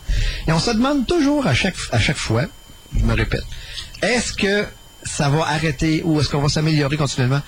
À un, moment don- à un moment donné, on pense qu'on a atteint une limite et soudain, il nous arrive quelque chose, puis on dit Euh! Et c'est ce qui est arrivé avec euh, Star Trek New Voyage. T'es-tu en train de me dire qu'il y a quelque chose qui a battu Dead End de Batman? Oui. OK. Quoique Batman Dead End, faut faire une parenthèse parce que c'est des professionnels Oui, qui se sont amusés. Mais c'est pas grave, parce que mettre ça sur chose, Internet, c'était quelque chose pareil. c'est, euh, Batman avec les lions et prédateurs. Ouais. Je m'excuse. Surtout les créateurs de costumes qui font les originaux, qui- Uh-huh. qui font les films. Les Euh, sont- c'est dur à battre, ça. Ouais, mais ça, c'est une petite, petite gif euh, au gros bonhomme à cravate qui dit tout le temps non, non, non, non, non. On sait ce que c'est, hein? bon. Là, ils ont dit On veut oui, montrer, regarde, là, on dit aussi on peut s'amuser. C'est ça. D'ailleurs, ça me fait penser à, juste une petite parenthèse, Peter Jackson, qui, six semaines avant son deadline, euh, s'était pas financé. Et le dernier, la dernière personne à qui il a parlé, le dernier banquier de New Line Cinema, qui a dit oui, et tu m'en fais trois. Parce qu'il n'y en aurait pas eu. Alors, une personne a réussi à, à- avec son accord, à nous donner ce que je pense est un, une œuvre que la plus, magistrale. grande trilogie de Ouais. toute l'histoire, l'instant. Lord of the Rings. c'est ça. C'est ça? Alors, c'est- des fois, ça prend une personne qui, qui a un peu de vision et ça change tout. Hein, ça change tout. Alors, Star Trek New Voyage, on va vous donner un exemple. Si on parle de Starship Exeter, vas sur leur site, ils vont dire, hey, on est 4000 downloads, téléchargements, c'est extraordinaire. Si on regarde sur Idle Frontier, il y a 30 000, 25 000, 1700 personnes qui vont voir les pages. Mais lorsqu'on parle de Star Trek New Voyage, on parle d'une fédération de clubs de Star Trek américains, 5000 membres. Et en trois semaines, il y a eu 2 500 000 téléchargements. Ça a dû coûter cher? Je sais pas. Mais je vais vous dire une chose. Quand on a découvert ce petit film de 40 minutes qui est basé sur le premier univers de Star Trek dans le temps de Kirk, et qu'ils ils ont refait tous les personnages, hein, Kirk, McCoy euh, et compagnie, qui sont tous de retour, avec des nouveaux acteurs plus jeunes, bien sûr. Et l'acteur qui fait le capitaine a même les tics, la peignure, l'allure générale. Spock, c'est la même chose. Chekhov, on se roule à terre quand on a vu ça. Mais, les effets euh, spéciaux, c'est... Ils font oui. quoi? C'est le- c'est l'Enterprise? Oui. Mais avant le premier épisode qu'on a vu? ça se trouve être la quatrième saison qui n'a jamais eu lieu. Ah, OK. L'épisode 1, quatrième saison, l'Enterprise a été rappelé euh, au port où il fait une petite mise au point, il sort de son garage, c'est amusant, il sort de son spatio-doc. Au début, les cheveux nous dressent sur la tête. Et à l'intérieur, c'est tous les personnages habituels, sauf Sulu qui, lui, va être réintroduit plus tard avec une grosse surprise. La petite? J'ai aucune idée. C'est sorti sur le site. Sulu va être introduit dans le prochain épisode et attendez-vous une grosse surprise. Je me demande si on osé faire ce que je pense. Hein? Son premier commandement, peut-être? Ben, c'est ce que je pense. Ça sera pas surprenant. qu'on va avoir une surprise parce que d'ailleurs, il y a deux des acteurs de la série Oui, mais attention, parce que euh, son premier commandement, il était encore à bord de l'Enterprise dans le Star Trek The Motion Picture. Ouais, mais je me demande si on... Puis il n'y avait pas de commandement encore, il était tout simplement euh, Oui. encore un pilote. Peut-être pas le premier commandement, comme peut-être qu'ils vont l'introduire euh, un Sulu nouveau, mais peut-être que l'original qui est rendu plus vieux va prendre un rôle dans la série, on sait pas. D'ailleurs, c'est pas des, des jokes parce que dans cette euh, petite euh, dans cet épisode-là, on a deux des vieux crewman, les, vieux membres d'équipage de l'Enterprise originale, qui est Eddie Pasky, je jure, le nom vous dira rien, là, et John Whiston. C'est des, des acteurs qu'on a vus dans la série originale, qui étaient des, des membres de l'équipage, qui participent à l'émission. Il y en a un qui est devenu un amiral, puis l'autre aussi un capitaine. On les reconnaît. Donc, ils ont franchi une certaine limite au niveau de la qualité. En passant les effets spéciaux, c'est comparable à ce qui se fait dans les plus beaux films de fan movie, incluant deux séquences hallucinantes d'accélération du vaisseau qu'on aurait rêvé d'avoir il y a quelques années. Et Stéphane puis moi, on regarde ça, on dit « Wow! » Puis quand même, on, on vient qu'on est saturé d'en voir, mais là, à un moment donné, quelqu'un t'arrive avec quelque chose de nouveau, là, c'est génial. Alors, euh, l'histoire, c'est digne d'une- d'un des bons épisodes de la série originale. La façon que les jeunes actent, là, c'est surprenant parce que ils copient les caractères. Donc, ils vont prendre leur tic. Et les phrases entre eux autres qui vont s'échanger, les, les échanges, on voit que les gars, là, ils maîtrisent la vieille série et ils maîtrisent les personnages. C'est très amusant. Alors, pour un, épisode de fan movie, là, bon, l'argent. Étant donné que c'est un immense club américain avec des milliers de membres, pouvant nous dire que ça, regarde, si t'es 5000 membres, tu donnes chacun une pièce, ça fait 5000. Hein? Ouais. Donc, il n'y a pas eu de, vraiment de problème pour se fabriquer un bridge. Euh, en passant, c'est un bridge original, il est exactement identique. Les corridors, euh, tout est exactement copié. là. Euh, les costumes et tout, ils sont tous maigres, ils n'ont pas de lunettes, comme dans la série originale. ça fait que c'est amusant. Donc, pour ce Star Trek New Voyage, si vous allez sur Internet, je vais en parler encore, mais c'est The Five Year Mission Continue, c'est www, 5 le chiffre, Year Mission, en un seul mot, y e a r m i s s i o -N .com. Allez là-dessus Et là, vous allez avoir épisode, multimédia, download, ainsi de suite. Vous allez pouvoir télécharger euh, l'épisode qu'ils ont fait en plusieurs formats. MPEG, DivX, euh, a même en BitTorrent, là, pour ceux qui sont habitués de pirater. On va aller chercher des séries euh, trois ou quatre mois avant les autres, là, les méchants garnements. Et l'image est de c'est- très clair. Comparativement à Eden Frontière, qui est toujours granuleux, parce que volontairement, à cause des droits d'auteur, ils veulent pas que ça soit trop clair. Mais dans ce cas-ci, on parle d'une image euh, presque qualité DVD. Euh, la bande sonore est amusante. C'est tous des extraits de la série originale qui ont été mixés euh, pour que la musique fit. Les jeux de personnages, les petites chicanes entre Spock et McCoy, c'est tout qui sont venus. Et la magie est de retour. Alors, c'est merveilleux. Pour vous amuser, pour avoir du plaisir, avoir une surprise. La seule euh, côté qui fait un petit peu de peine, c'est qu'au début, il parlait d'une série. Et là, sur le site, on parle de... Will there be new voyage? Est-ce qu'il va y avoir d'autres nouveaux voyages? Parce qu'il des histoires de chicanes, de famille. Ça mange du temps. Il y en a qui sont jeunes pères de famille là-dedans. Ils n'ont pas de revenus. Ils font ça comme sideline. Vous savez, c'est des années de travail. hein.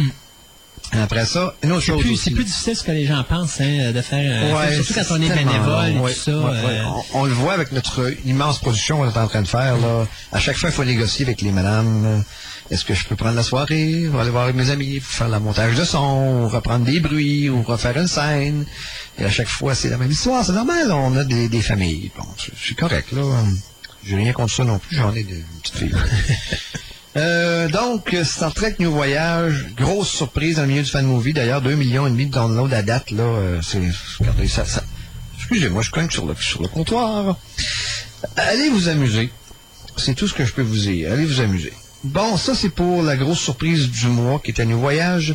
Après ça, je vais vous parler de- d'autre chose. Quand on, les gens font des films de, de- de- de science-fiction amateurs, il y en a qui ont des niveaux de qualité d'effets spéciaux équivalents à ce qui se fait à Hollywood. Vous pensez le travail, mettons, prendre un Star Destroyer de Star Wars, digitaliser ça avec tous les petits polygones, là? On parle de semaines, de mois de travail. Ouais, sauf que si je me trompe pas, il y a des sites qui offrent euh, justement voilà. les vaisseaux. J'en euh, viens à ce site. Euh, je vais vous donner une adresse. Si vous voulez comprendre, vous allez voir, euh, c'est le site Sci-Fi 3D. Alors, à cet endroit-là, sur Sci-Fi 3D, il y a des artistes mondiaux, des jeunes qui ont une patience incroyable, qui vont, mettons, euh, prendre deux mois, ils vont digitaliser au complet un vaisseau de Star Wars, mettons un Death Star. Ils le font avec, mettons, 2000, 27 500 polygones ou 500 000 polygones, peu importe. Et là, après ça, grâce au- programme, tu peux le- aller le télécharger et tu l'utilises en trois dimensions. Il est prêt. Et c'est gratuit. C'est hallucinant. Là, j'ai compris bien des choses. Pourquoi que le niveau de qualité est en train de monter à un, point aussi élevé dans les effets spéciaux des films d'amateurs. C'est qu'il y a des maniaques dans ce site-là qui partagent leur euh, création gratuitement. Et à chaque semaine, on y va, puis il y en a un nouveau. Comme là, le- le- les A.T. A.T. Walker de l'épisode de 5 dans Star Wars, les marcheurs de neige. Vous vous rappelez? Ils viennent d'être faits. Euh, on a tous les vaisseaux possibles et imaginables sont, sont déjà fabriqués. Et le dernier qui est rentré, c'est le port de Coruscant sur euh, Star Wars Épisode euh, épisode 1. Ils ont refait le spatioport au complet, il est prêt. Tu peux l'image est extraordinaire et il montre la construction à partir du début, les premiers polygones, jusqu'à la fin, lorsqu'il utilise les, les logiciels pour faire la texture. Là. Euh, je me rappelle pas le nom du logiciel euh, pour la texture, mais a qui c'est utilisent Photoshop. c'est pas Photoshop, c'est un autre. Je l'ai lu tantôt, c'est parce que je l'ai pas ici devant moi. Là. Et euh, c'est Burn quelque chose, en tout cas, peu importe. Donc, le secret est dévoilé. Vous voulez faire un film de Star Wars. Vous avez 39 pièces et 75. Donc, vous achetez un sable laser en plastique, vous le peinturez de la peinture de Star, et vous achetez une vieille tuque et vous vous amusez. Soudain arrive la période, de le, le point des vaisseaux spatiaux. Ça, ça coûte plus cher. Ben non. Vous allez sur le site, vous avez de la patience, vous avez les bons logiciels. Vous pouvez vous fabriquer un petit univers, euh, faire votre propre montage en utilisant des vaisseaux déjà existants, gratuitement, en autant que vous ne faites pas de profit. C'est ça la clause. Ça doit être utilisé strictement à des fins euh, Non lucratif. non lucratives et des amateurs. Autrement dit, si Georges Ducas il voit ça et dit tiens, moi je viens de sauver euh, 5 millions, là. non, ça marche pas. De toute façon, si on fait les siens, là. mais une idée que quelqu'un voudrait prendre ça pour faire de la passe, mettons, prendre un des vaisseaux, le mettre dans une annonce de télévision, euh, là, il y aurait des problèmes. Parce que c'est bien écrit, il y a une charte, si tu veux rentrer membre, là, t'as une charte à signer comme quoi c'est un code d'honneur et tu respectes les autres membres. Ben, de toute façon, en contrepartie, euh, si tu te ramasses avec une poursuite d'une coupe de millions... Ça va euh, pas bien. C'est pour ça qu'il y a tant de si beaux vaisseaux dans tant de films de fan movie, incluant des nouveaux, parce qu'il y en a que, quand tu vas sur le site euh, Sci-Fi Friday, ils te donnent plusieurs univers. Tu peux aller dans Star Trek, tu peux aller dans Star Wars, tu peux aller dans euh, Babylon Other, 5. Babylon 5. Es-tu en train de... Je suis en plein dessus, puis ça m'épate parce que j'en vois que c'est de Force.net. Ouais. Donc, c'est... euh, C'est- affilié au réseau de fan movie de Star Wars, qui est, extraordinaire, qui est parrainé par Georges Ducas d'ailleurs. Est c'est ça que j'allais dire. Qui est un extraordinaire propagateur de bonnes nouvelles au niveau du cinéma des fans, parce que lui, il les encourage, il leur fait même un petit concours à chaque année. Euh, vous savez, c'est Pink Five qui avait gagné cette année la, la tarte spatiale qui pilotait un X-Wing Fighter en plein combat, qui comprenait même pas ce qu'elle faisait là. là. Alors, c'était R2D2 qui pilotait, Oh, puis elle a je filmé m'en les ongles en attendant, trouvais Yann Solo à son goût. C'était très amusant ce film-là, très divertissant, très amusant. C'est comme euh, Death, Death Star et Riverman, là, les Oui, deux gars qui réparaient-. Ah ouais, les deux gars qui réparent le Death Star. puis Puis c'était qui cause la destruction de la Death ça, Star, non c'est- pas Luke Skywalker qui a manqué son tir. C'est très amusant parce que lui, tout en ayant des effets spéciaux très discutables, il était tellement drôle parce que les gars sont bidons. Et mais euh, je suis très bien gros parce que tu vois, je vois ici, euh, ils ont fait un facehugger de Alien Ouais. en trois dimensions. C'est-à-dire qu'il y a même des personnages Et oui, il y en a beaucoup. en plus. Oui, des robots, des Quand j'ai dragons. vu R2D2 tantôt, Ouais. Euh, tu vois, j'ai... euh, Sauf que dans le cas du facehugger, par exemple, faut que tu aies un bon logiciel pour bouger la créature, par Ça exemple. prend une machine qui clenche. Euh, c'est sûr que ça prend une machine qui est puissante, là, avec euh, une carte vidéo qui n'est pas trop euh, paresseuse. Tu fait bouger, euh, tu y fais bouger une patte de 2 cm, puis ça vient de te prendre 24 heures juste pour... C'est ça, le monstre, dans. Ouais, c'est ça. le, monstre de puissance que, que Stéphane a acheté dernièrement, là, euh, il est capable de faire ça facilement. hey, regarde, on parle de Stormtrooper, on Ouais. parle de Borg Cube de Star Trek, on parle de le Starfighter de- des Naboo, euh, l'épée laser et Obi-Wan Kenobi avec son, ben, c'est Obi-Wan Kenobi son épée laser, je veux dire, crème, il y a, il y a- du bon stock. Il y a là-dessus, Snow Trooper, là. R2D2, Il y a Super Star Destroyer. Euh. Ouais. Euh, Fait que t'as Babylon 5, Star Trek, le- Star Wars. Dans le- Others, tu vas aller le voir dans processeur atmosphérique dans le film Aliens. Pas pire, hein? Oh, il est génial. Ouais. Fait que quand tu vas dans- sur le site, tu fouilles dans les derniers, t'as les derniers qui ont rentré, mais il y a aussi les archives. Mm. Dans les archives, c'est gigantesque. Il y en a, il y en a, il y en a, il y en a. Mais y a-tu Euh, juste du euh, basé uniquement sur les films ou il y en a qui font du matériel original Original, aussi? oui, dans Other. OK. Ouais, là, tu vas aller chercher des dragons, des choses, euh, des monstres. euh. Mon ex-belle-mère. Non, c'est une farce. Euh... Ça dépend laquelle. Il y en a eu, il y a eu des gentils à travers. hein. Donc, euh, si on veut comprendre d'où vient le niveau de qualité exceptionnel qu'on peut avoir présentement, c'est une interaction de fans dans le monde entier qui fabriquent, euh, qui les, qui les concoctent avec des patiences euh, incroyables. Mais ce qui est fun, c'est qu'une fois que tu as les outils, tout ce qui te reste à faire, c'est faire ton histoire. Ben, euh, vous pensez ce que ça nous ouvre comme, comme horizon? Ouais. C'est que là, t'as plus besoin de te demander, mais là, mon vaisseau va ressembler à une boîte de conserve avec deux pattes parce que j'ai pas le temps. Non, tu t'en vas là, puis il est fait, il est prêt, puis c'est gratis, en même temps que tu fais pas d'argent. Puis après ça, il y en a qui demandent aussi, ben, j'aimerais savoir un lien pour aller voir ton film après. Parce que c'est personnel à chaque créateur. Chaque créateur te donne, te demande quelque chose. Ben là, j'aimerais savoir un lien, ou ben parle de moi dans ton film, ou... euh, Mais c'est gratis! Hey, le port de Coruscant, un instant, là, il faut le faire. L'as-tu vu sur la, la Non, j'ai page? pas, regardé Star Wars. Un instant, là, il est très, très beau. OK? Il est très, très beau. Alors, euh, c'est ça qui donne la magie qu'on est en train de se voir de se développer au niveau du fan movie. Que moi, je, je me roule à terre. Je découvre des choses à chaque mois. Là. Je me dis, mon Dieu, les séries télé qui sont rendues si plates, incluant Enterprise. Là, qui... Quoique, les deux derniers Enterprise sont Ah, bon, supérieurs à bon, la bon, il est moyenne. parti sa critique sur Non, mais Enterprise. T-Paul, T-Paul, avec le Laisse faire, euh, T-Paul. oui. Bon, il laisse faire, T-Paul. Ça, c'est euh, pour ce qui est des effets spéciaux. Euh, j'ai encore un petit peu de temps? Oh, oui, oui. OK. Sur euh, de Forcenet, euh, qui présente fanfilm.com, euh, vous pouvez aller télécharger un petit bijou de film qui s'appelle Prodition. Deux, petits- c'est trois petits garçons d'à peu près 5 à 7 ans, sont trois petits frères, qui deviennent des mini-Jedi. Tu m'en as pas parlé de ça déjà? Euh, je pense qu'on a parlé dans le journal, mais on n'a pas parlé en nombre. OK. Ça fait avec le père finalement qui filme ses enfants. C'est ça, c'est le père ouais, qui ouais, filme ouais. ses enfants. Allez, allez voir ça, c'est- pas de bon sens, c'est le fun. Parce qu'ils se promènent chacun dans leur petit vaisseau spatial, puis ils décident, les trois enfants, hey, on va aller attaquer le méchant, ça va être le fun. Ils vont partir, là, les effets spéciaux sont beaux, là.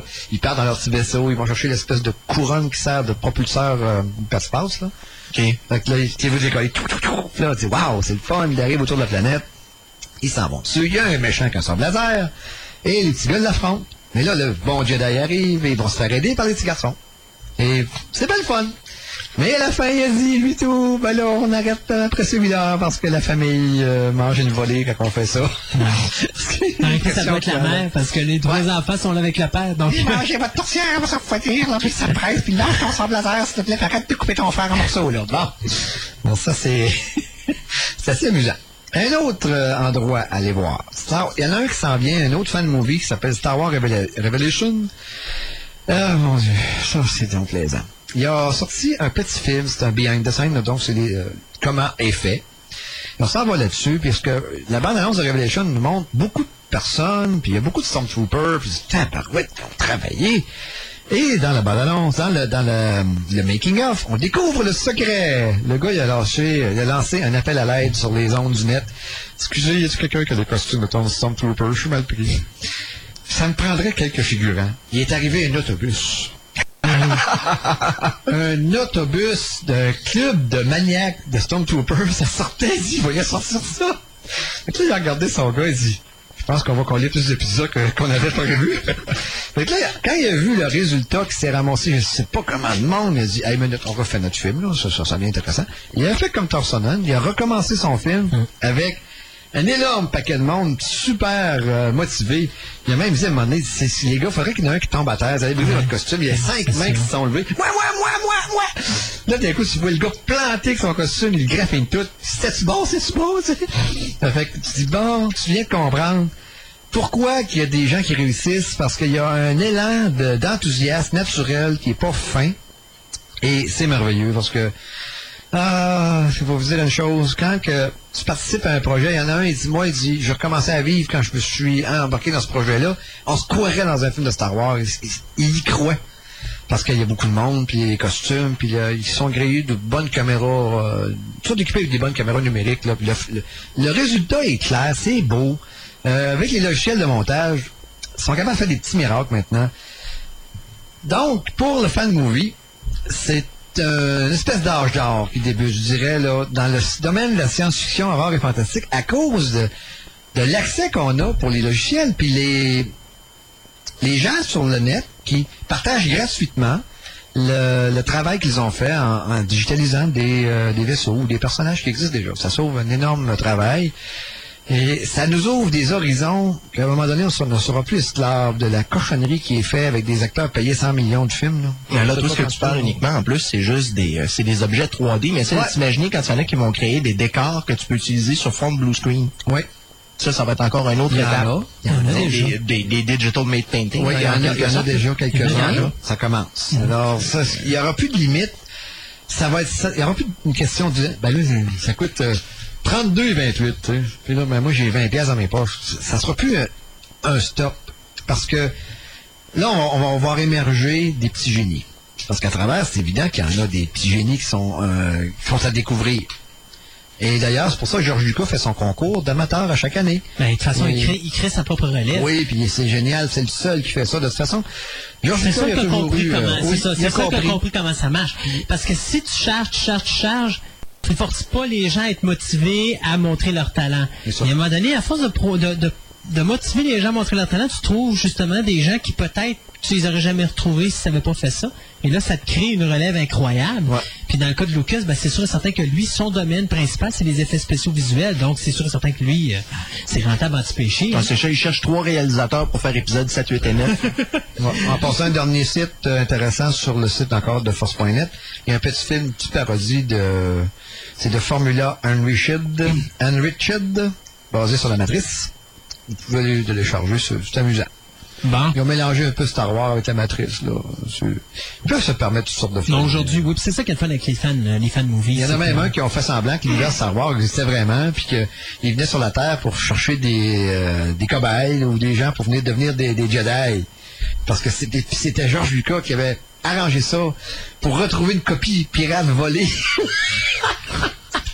Ah, quand j'ai écouté ça, là, je n'en revenais pas. J'ai dit, tabarouette, la, la limite, là, il n'y en a plus de limite. Il n'y en a plus. Amusons-nous. Exactement. Mais dans ton euh, dans ta version de la matrice Star Wars, t'as-tu un Dart Anderson ou, euh, Non, Non. c'est plus basique que ça. ou Boba, Bo- euh, Boba Morpheus? Boba Morpheus. Qui est Boba Morpheus? Ben, le cousin de Boba Fett, non? Ah, ah, ok. Ah, toujours se rappeler que c'est des fans et qu'il y a des niveaux de Ah qualité oui, ça, différents. D'un site à l'autre, tu peux pogner, euh, tu peux arriver sur quelque chose qui est extraordinaire, comme tu peux en prendre un, c'est un navet là, euh, total. Là. Et alors, il y avait un site sur Stargate, euh, une série fétiche, qui avait fait un petit, fan, un petit film de fan, qui était vraiment un film de fan, là, euh, Call it Stargate. Là. C'est vraiment fan. Là, tu vois là, la, la base de quelqu'un qui commente. D'ailleurs, le film qu'on est en train, on est en train de faire, là, le chef-d'œuvre incroyable de 6 minutes, là, poursuivi, Purchase, là, pour chasser. Le. Le, pourchasser. Euh, regardez, on, on commence. Donc, il faut maîtriser les logiciels, maîtriser euh, toute la technique de base, montage, l'édition, la bande de son, la capture de son, euh, utiliser les effets spéciaux, les éclairages, on n'a rien, on connaît rien, on part à zéro. Donc, on La commence. musique, les effets sonores. Oui, et voilà. Et heureusement que Stéphane, qu'il y a une, grosse machine qu'on peut utiliser euh, gratuitement, il est bien gentil, euh, merci. Et grâce à ça, Alors ici, Les on beautés du on- bénévolat. C'est ça. hein. oui, puis d'ailleurs, on a, Stéphane il a rentré dans son ordinateur là, quelques nouveaux logiciels incluant pour du 3D, là, que ça s'en vient intéressant. là. On va être capable bientôt d'avoir nos propres monstres qu'on va mettre dans nos films. Ah, On c'est n'a pas déjà assez dans le club. Ouais. Ah, oui. Mais euh, c'est vrai que c'est beau. Je regardais les effets spéciaux qui ont été faits pour le, le film. C'est correct. euh, C'est très bon. Ouais. Euh, L'histoire du magicien là, quand il se fait disparaître et tout ça. Là, euh, moi, j'ai bien aimé ce que j'ai vu. en tout cas. En tout cas, c'est à date, là, on va bien s'amuser. Et ça, c'est le part 2.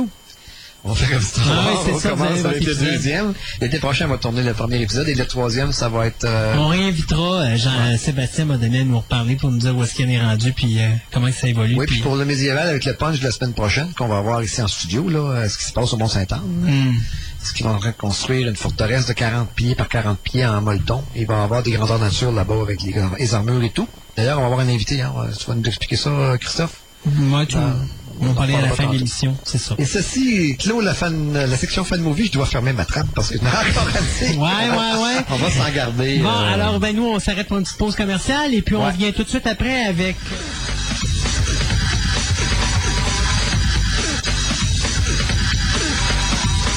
êtes de retour sur les ondes de 6137 et de l'émission Fantastica, l'émission radio. Et non, on n'a pas un trip Star Trek cette semaine, mais on s'est dit, comme c'était l'anniversaire euh, cette semaine de Jerry Goldsmith, alors on se permet de présenter euh, de la musique de film qu'il a réalisé. Tout à l'heure, on vous présentera, ben là, c'était bien sûr euh, Star Trek First Contact. Euh, avant ça, on avait eu, c'est quoi qu'on avait eu, Gontran, un peu plus tôt On a eu Sorcière d'Eastwick de Morlico. non, mais ça, on avait eu les Sorcières d'Eastwick, que je suis pas On a sûr eu que Star c'est- Trek 5. C'est Star Trek 5, effectivement. Final Frontier. C'est ça. Donc, euh, juste pour vous rappeler, avant qu'on aille voir euh, Corentin, euh, juste vous rappeler que pour les Six Brumes, donc, il y a le lancement de leur prochain livre, Equinox, qui sera fait en avril prochain à Montréal, à Sherbrooke et ici à Québec. Lorsque nous aurons plus de détails euh, sur ces lancements-là, sur les dates et les endroits euh, confirmés avec les heures, euh, je vous donnerai ça euh, directement ici euh, sur les ondes de Fantastica l'émission radio. Alors, Corentin, bonjour. Bonjour. Alors, pas trop nerveux? Non, pas du Une première à la radio? Tout à fait. Ah, il faut toujours une première dans la vie. C'est ça. Hein? Alors, Corentin est ici aujourd'hui pour nous parler d'une série de bandes dessinées qui euh, s'appelle Donjon, Donjon. mais qui n'a pas rapport avec l'univers du donjon? Si, si, Oui. si, on va le voir, euh, je vais en parler un petit peu, on va voir que c'est même une référence directe à l'univers euh, Donjons et Dragons, comme on dit en France, ou Dungeon pour les initiés. OK. C'est mon âme de, de jeu de rôliste qui a tilté d'abord la, euh, la première fois que je suis tombé euh, sur ces bandes dessinées-là. Et le ton, le dessin, la façon dont c'est raconté, très drôle. Euh, enfin, une histoire d'heroic fantasy qui se prend pas au sérieux, j'ai beaucoup aimé ça. OK. Euh, pour commencer, qui fait cette série-là? Donc, euh, à l'origine, c'est deux auteurs complètement fêlés. En fait, Lewis Trondheim, qui est un auteur de, de bande dessinée qui a 40 ans à peu près, puis qui a déjà plus de 40 albums euh, de bande dessinée à son actif, tant au niveau du scénario qu'au niveau du dessin.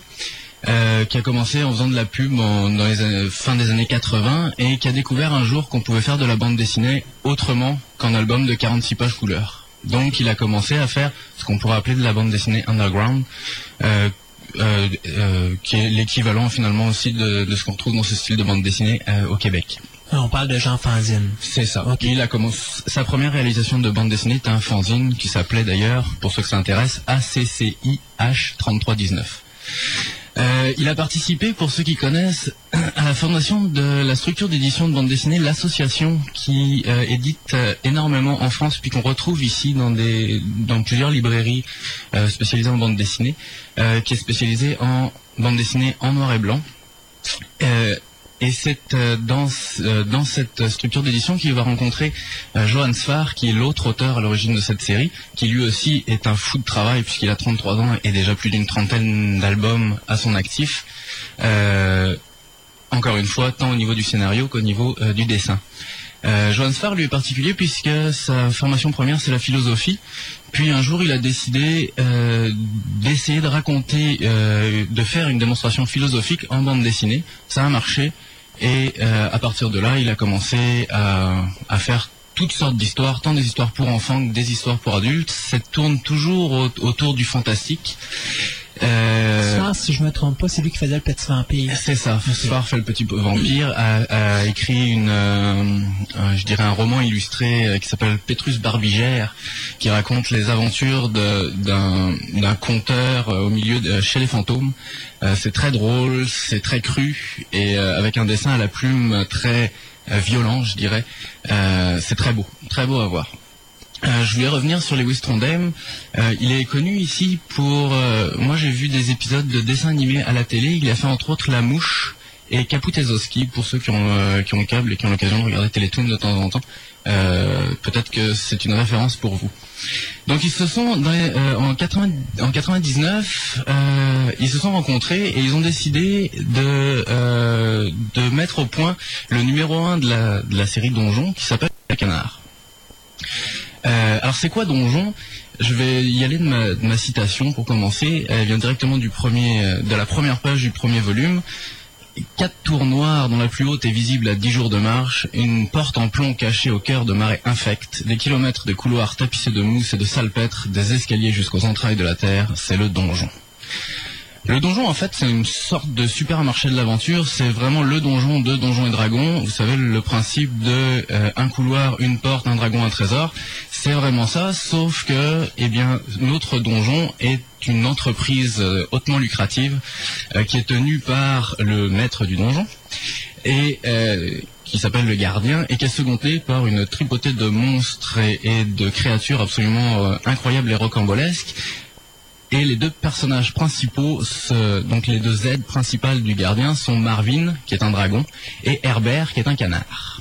Un canard. Bon, la première chose, c'est ça. La première chose qu'on remarque quand on a, et c'est souvent, c'est euh, c'est une étape à passer euh, avant d'apprécier le livre, c'est que les dessins semblent enfantins. Euh, Il y a un décalage certain entre l'histoire qui est une réelle histoire d'heroic fantasy avec c'est ça des monstres du sang c'est sanguignolant c'est euh, à la quête de trésors à la quête de pouvoir etc Euh, les personnages vont du dragon ou du monstre à plusieurs têtes euh, au canard en passant par euh, le village de lapins un village de lapins qui sont les, les- les personnages fascistes de, de l'histoire ils n'aiment pas les étrangers ces lapins là euh, le dessin est presque enfantin et par rapport aux comics, effectivement, euh, euh, Tron- Trondheim et Sfar sont vraiment partis sur l'optique de on fait pas des héros pleins de muscles et tout beau, tout, tout liché. Euh, c'est des dessins très simples, ce qui leur permet d'aller très vite. Euh, et une autre, un autre décalage qui donne beaucoup d'humour à l'histoire, c'est le vocabulaire, qui est un vocabulaire tout à fait contemporain et qui se rapproche beaucoup plus du dialogue d'aventurier de jeu de rôle autour de la table que euh, que de ce dont on a l'habitude de, de lire dans euh, de l'heroic fantasy classique. Bon, la grosse grosse particularité de cette bande, de cette série de bandes dessinées là, c'est que le premier numéro c'est le numéro moins 99 et qu'ils ont prévu d'aller jusqu'au numéro 200 avec toute une série, toute une autre série d'aventures en travers de tout ça. Euh, Ça veut dire qu'on parle de 300 numéros. on parle d'au minimum. De minimum de D'au 300. minimum de 300 numéros. Alors si on fait le calcul, puis tu le faisais tout à l'heure, ça fait que même à 5 albums, euh, euh, par an, ça nous fait quelque chose comme 50. Ouais, c'est- énorme. Alors ils ont trouvé un système tout à fait, euh, tout à fait intéressant. Euh, c'est qu'ils ont divisé la série en cinq parties. On a ce qu'ils ont appelé la, partie donjon zénith, qui est euh, l'origine et qui raconte l'apogée du donjon. Donc, euh, qui est vraiment là de l'heroic fantasy pur, très drôle, mais pur. Il y a pour l'instant quatre volumes qui sont sortis. Euh, c'est scénarisé par Lewis Trondheim et Johan Sfar et c'est dessiné par Lewis Trondheim. Ensuite, je suppose que Sfar a dit ouais moi elle m'intéresse bien cette série, j'aurais envie de dessiner aussi. Ok, pas de problème. On va faire une deuxième série qu'ils ont appelée la, la série Donjon Crépuscule. Qui a- À ce moment-là, si je peux, je peux me permettre de le couper, ça veut dire que chaque dessinateur fait sa propre série, C'est ce vers quoi ils se sont enlignés. Il y a une petite particularité. ce qui évite le conflit du dessin parce que veut, veut pas un dessinateur dessine pas comme l'autre. C'est ça. Sauf que ils viennent, ils, viennent tous, ils ont tous appris à dessiner en même temps. Ils viennent d'une école euh, assez commune finalement, qui est l'école du, dessin à l'angle de Chine, à la plume et, euh, au pinceau. Euh, chose qui a, été, qui a été oubliée presque, je dirais, avec l'avènement de l'ordinateur, etc. Donc ils viennent du dessin en noir et blanc et ils ont, ils, ils se sont mis à, à mettre de la couleur dessus finalement.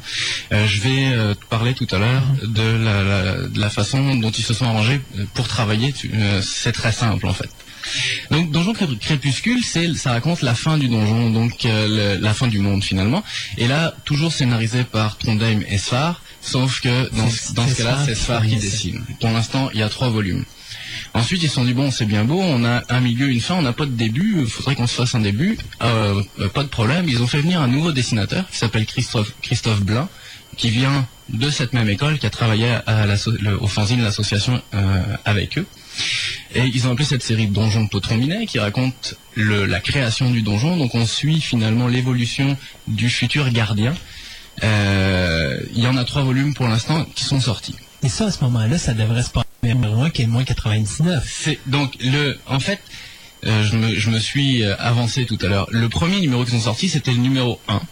OK. Voilà. Ensuite, quand ils ont décidé de sortir euh, Donjon Potron Minet, ils en ont fait le, moins, le numéro moins Moins 99. 99, Donc le moins 99 est le premier numéro de Potron Minet, le 1 est le premier numéro de euh, Donjon Zénith, et le 100, je crois bien si je ne me trompe pas, est le premier numéro, le premier numéro de Donjon Crépuscule. Parallèlement à tout ça, euh, je pense qu'ils sont allés lorgner du côté du comics américain puis et sur l'idée des, des crossovers, ils se sont dit ok et si on racontait toute une, euh, une, une flopée d'aventures euh, qui arrivent à tous les personnages plus ou moins secondaires euh, du donjon, euh, histoire de histoire de faire du fun. Je pense que c'est ça vraiment l'idée de base. Donc ils ont créé une quatrième série qui est la, euh, qui est la, euh, la série Donjon Monster, euh, qui raconte des aventures parallèles. Donc euh, et là ils ont trouvé quelque chose de pas mal intelligent, c'est qu'il y a sept volumes pour l'instant de sortie et il y a sept dessinateurs différents. C'est-à-dire qu'ils ont des dessinateurs invités par bande dessinée, ce qui leur permet d'en sortir 3, 3 4 par an. Là, on parle de chacune des séries ou au total? Euh, pour euh, pour euh, les sept volumes et les sept auteurs, pour l'instant, c'est la série Monster. OK. Si on fait un compte, il y a eu, il y a 11 dessinateurs pour l'instant au total qui sont passés. Et je, il y a deux nouveaux auteurs qui sont prévus, enfin deux, deux nouvelles sorties qui sont prévues, qui sont déjà dessinées, qui sont, je pense, sorties en France, pas encore ici. Euh, donc c'est tous des auteurs que, enfin, ils ont commencé, disons, avec des auteurs qui connaissaient. Donc, euh, si je, je peux en citer quelques-uns, il y a en, en particulier donc Mazan qui euh, euh, était un invité du Festival de la BD de Québec euh, il y a deux ans, si je ne m'abuse. Euh, on a Andreas aussi bien connu euh, des amateurs de bande dessinée.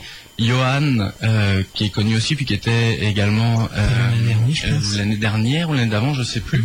Et euh, on a des dessinateurs comme Blutch qui euh, lui dessine un fluide glacial qui commence à être connu aussi. Euh, ils réussissent tout en gardant euh, leur style graphique qui leur est personnel à, à garder une, une harmonie finalement de dessin. On reconnaît les personnages à chaque fois. Euh, on n'est pas déçu. Moi, il y a un dessin que j'aime un peu, une bande dessinée que j'aime un peu moins à cause des dessins, qui est le Donjon Monster 2, et c'est vraiment une c'est le genre de dessin qui me touche moi. Sinon, tous les dessins sont différents et pourtant je m'y retrouve. Donc voilà, Euh, dans les prévisions euh, à sortir euh, très prochainement, on a un Donjon Monster 8 qui est dessiné par Carlos euh, qui est relativement connu dans le monde de la, de la bande dessinée, et un Donjon Monsters 9 euh, qui est prévu aussi, dessiné par Kilofer, que je ne connais pas malheureusement.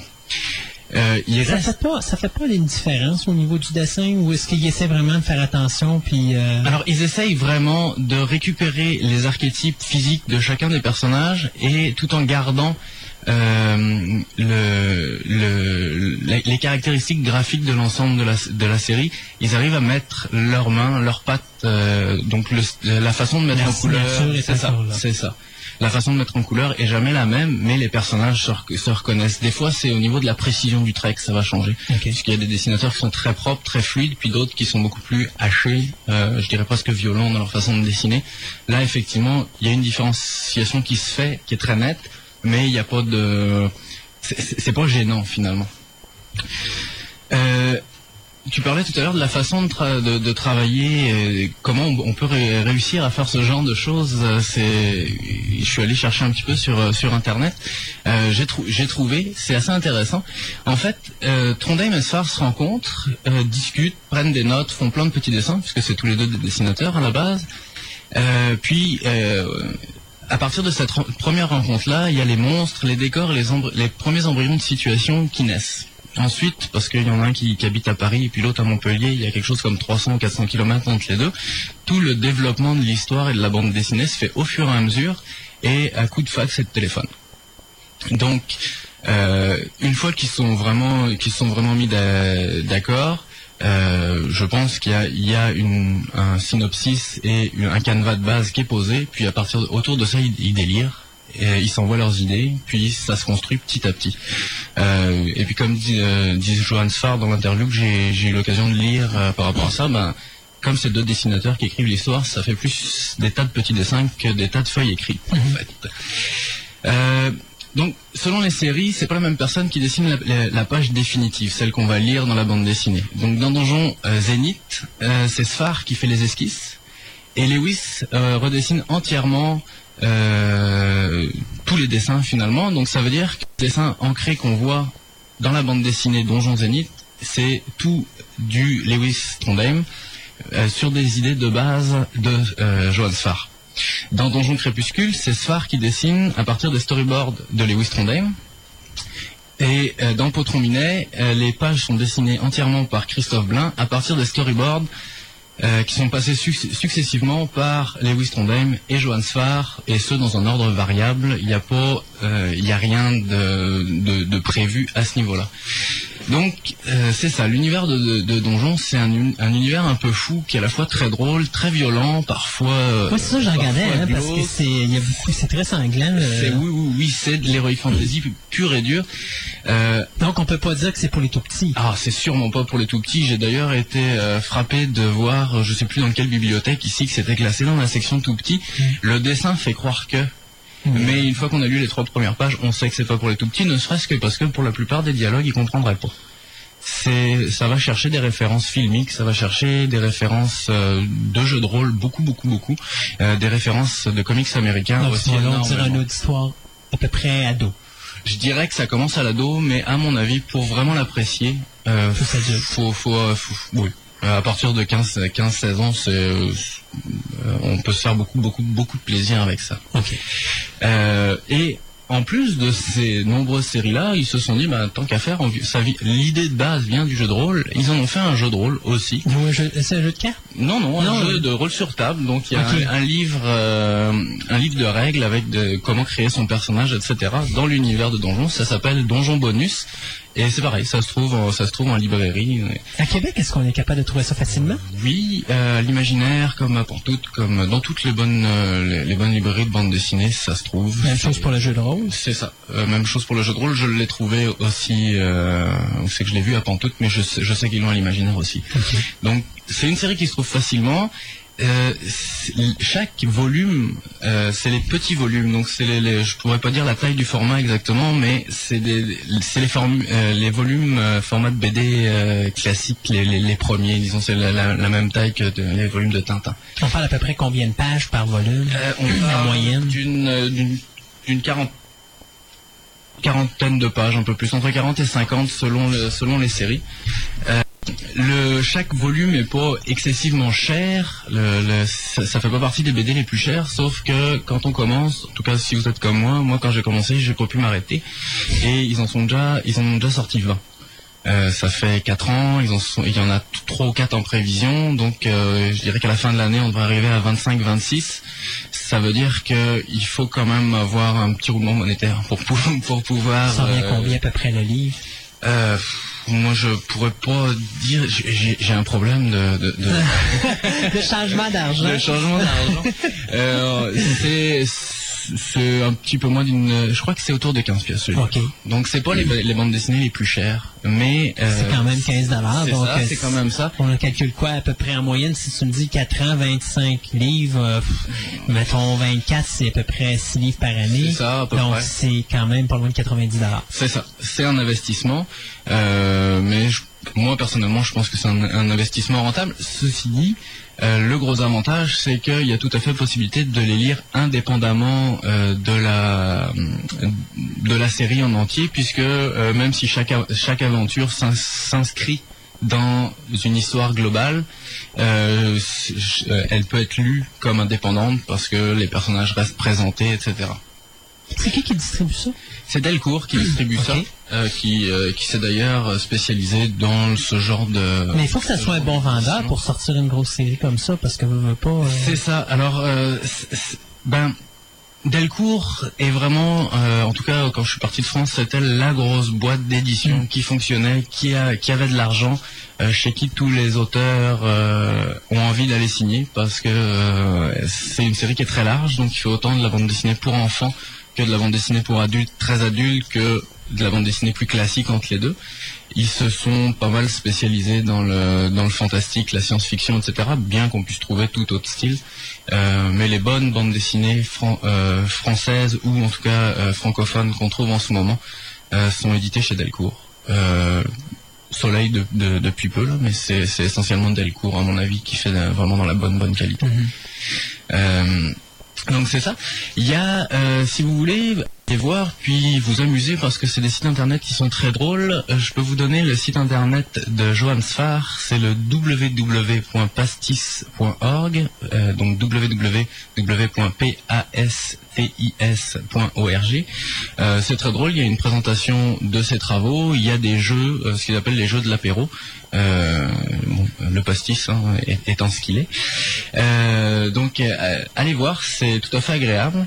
Le site internet de Lewis Trondheim, c'est le www.lewistrondheim.com. donc l e w i s t r o n d h e i m.com. Et le site de Donjon, qui est un site très vaste, je vais en parler un tout petit peu plus, c'est le www.donjonland.com. D-O-N-J-O-N-L-A-N-D.com. Euh, ce site-là est, euh, est très très drôle. Il est construit comme la bande dessinée, euh, comme, comme cette série de bandes dessinées, c'est-à-dire que c'est un dédale. On arrive dans le donjon, et puis à partir de là, on peut aller se promener dans les couloirs et au, fur et à mesure de nos promenades, on va découvrir les, les différentes salles, donc la bibliothèque dans lesquelles on va voir la, la bibliographie de chacun des, chacun des auteurs et dessinateurs. Euh, euh, on va pouvoir trouver les, les produits dérivés, etc. Des jeux. Il y a d'ailleurs, leur dernier jeu, c'est, euh, et je, je cite de mémoire, mais je cite un jeu à la Street Fighter, mais avec des monstres encore mieux. Euh, qui est euh, donc euh, le problème j'ai pas pu l'essayer je suis sur je suis sur Mac je suis, je suis sur Mac et il faut il faut du PC Ah. pour aller les, pour pour le, le faire tourner mais allez-y ça se download c'est gratuit. C'est des heures et des heures de plaisir à se perdre sur ce site là euh, j'ai pas encore eu le temps d'en faire le tour. C'est et vous, et vous allez avoir une présentation de chacun des personnages qu'on qu'on rencontre dans cette bande dessinée. La petite info, les, les autres auteurs, ben, et tout ça, parce que Sphar avait ses séries, mais avec le travail que ça demande, ils Ils continuent à sortir. ils continuent à sortir leur série à eux autres. Ils continuent à sortir. C'est des, c'est des bêtes acharnées de travail. Je sais pas comment ils font moi non personnellement. plus, ils doivent pas avoir de vie sociale, certains. Euh, pourtant, pourtant, si ils font beaucoup de, ils font beaucoup de festivals, ils font beaucoup de. En plus, parce que c'est vrai qu'il faut se dire, les gens qui connaissent pas la bande dessinée, l'univers des auteurs européens, euh, un festival là-bas, la bande dessinée, c'est c'est c'est dans le sang des des Européens. Donc, euh, un auteur, il y a quoi peu près un festival par fin de semaine, je crois, ou pas loin? Si on se promène, oui, c'est à peu près ce qu'on peut trouver. Euh, dans les mauvaises saisons, c'est un par mois. Dans les bonnes saisons, c'est un par semaine. Des fois, ils, se, ils vont se chevaucher. Bon, Ouais. c'est sûr que les gros festivals, euh, on- ils- On y les laisse tranquille. C'est ça. C'est, les, les périodes temps sont à eux. Euh, et puis c'est, une entreprise. Euh, les auteurs deviennent dans ces cadres-là deviennent euh, les, les machines promotionnelles des boîtes d'édition, puisque c'est les maisons d'édition qui envoient leurs auteurs pour promotionner les livres, nouvelles sorties ou pas, euh, mais pas à compte d'auteur, vraiment pour la maison d'édition. Euh, ça fait des festivals euh, avec énormément d'ampleur, mais beaucoup moins sympathiques, je dirais, que le Festival de Québec, par exemple, auquel j'ai eu l'occasion d'aller faire un tour. Euh, c'est beaucoup plus professionnel, euh, donc euh, des, c'est- ça, ça, ça commence à ressembler, et je trouve ça dommage, au festival de comics américain où il faut payer pour avoir une dédicace. C'est pas encore le cas, mais j'ai peur que ça arrive à un moment ou à un autre. Parlant du festival à bande dessinée, parce que là, on est en train de négocier pour être là le 25 avril, Mhm. qu'on va probablement faire notre émission de, de Place Laurier. Euh, on va s'en reparler parce que ce serait peut-être le fun de refaire une, une petite chronique là, justement euh, Ben sur la BD parce que là on va être dans l'univers BD donc Mais avec, euh, euh, avec grand plaisir. Et puis, euh, je dois dire qu'en bande dessinée, en heroic fantasy, science-fiction et, euh, et tout autre euh, délire imaginatif, euh, il y a beaucoup beaucoup à dire dans tous les styles. Et ce sera avec plaisir que je reviendrai euh, vous faire une, une- vous raconter mes petites histoires. Super, de toute façon, on va s'organiser, Corentin, pour que vous veniez nous reparler d'encore d'autres choses là, super sympathiques. Euh, merci beaucoup de votre présence Ça me aujourd'hui. fait plaisir. Et puis on va dire à la prochaine. C'est bon. Alors pour nous, ben, je regardais ça, euh, mon cher ami Gaëtan. euh, cette semaine, euh, dans les nouveautés, euh, il y avait Red Dwarf, euh, justement, je pense que c'était la, la série 3 puis la série 4. euh, Ouais, jusqu'à jusqu'à date, on avait eu droit à la saison 1 et 2. Là, c'est 3 et 4. Donc, il en ça. reste deux à sortir. et il y avait bien sûr Angel, la saison 3, je crois. Oui, déjà à moitié consommé même. OK. Euh, passons dans les nouveautés la semaine prochaine, y a-t-il quelque chose de spécial? Hmm, très bonne question. hein. Il- tranquille ces temps-ci, de toute façon. Là, je regarde ici sur Internet, puis même là. Ça commence à parler pour nous? Ah ouais, mais là, On enfin, parle de DVD, là. Ouais, là, on parle de sortie DVD. Euh, au cinéma, c'est la même chose. Il n'y a absolument rien. C'est tranquille. C'est le mois de... C'est le mois de février. C'est un mois qui est mort. Ben, c'est pas cette euh, semaine qu'est sorti le, le film québécois? L'œil du chat. Ben, moi, j'ai miau, là, pour le 27, euh, 27 février. Je ne sais pas c'est quoi euh, l'œil du chat. C'était un film avec Isabelle Richer, puis le, le comédien qui jouait dans euh, Jack Carter. Euh, je, je, non, je, je sais, que, je sais que je viens de le voir apparaître dans le journal. Je pense que c'était un film fantastique ou un film euh, suspense. Ben, ça serait peut-être ça, mais moi, tu vois, Miao était cédulé pour le 27 février. Ah, donc, il reste à voir. De toute façon, euh, honnêtement, bon, il n'y a pas grand-chose avant le mois de mars, donc on va être bien tranquille. Je pense que pour moi, je vais sortir de ma... J'aime mieux pour les finances. hein, Ouais, c'est ça. Puis je vais sortir de ma léthargie DVD avec Texas Chainsaw Massacre quand ils vont sortir le remake. Là, il s'en vient, le coffret double. Ah, ah. Ouais, Il se déplie ouais. comme une scie à chaîne. Ah, ah. Alors pour nous, bien euh, c'est tout pour cette semaine. Alors euh, bonne semaine à bonne, bonne semaine à tout le monde. Profitez-en. Et pareillement. Et... Et puis euh, nous, oui, t'allais dire? Ah, rien, rien, rien. Je faisais juste mes salutations de fin d'émission. Ouais, ben c'est ça. Et nous, eh bien, on va continuer notre petit party euh, Jerry Goldsmith, étant donné que c'était sa fête cette semaine. Alors, on va finir en beauté avec euh, le thème de Star Trek Voyager. Et euh, pour nous, eh bien, on vous dit à la semaine prochaine, même heure, même poste.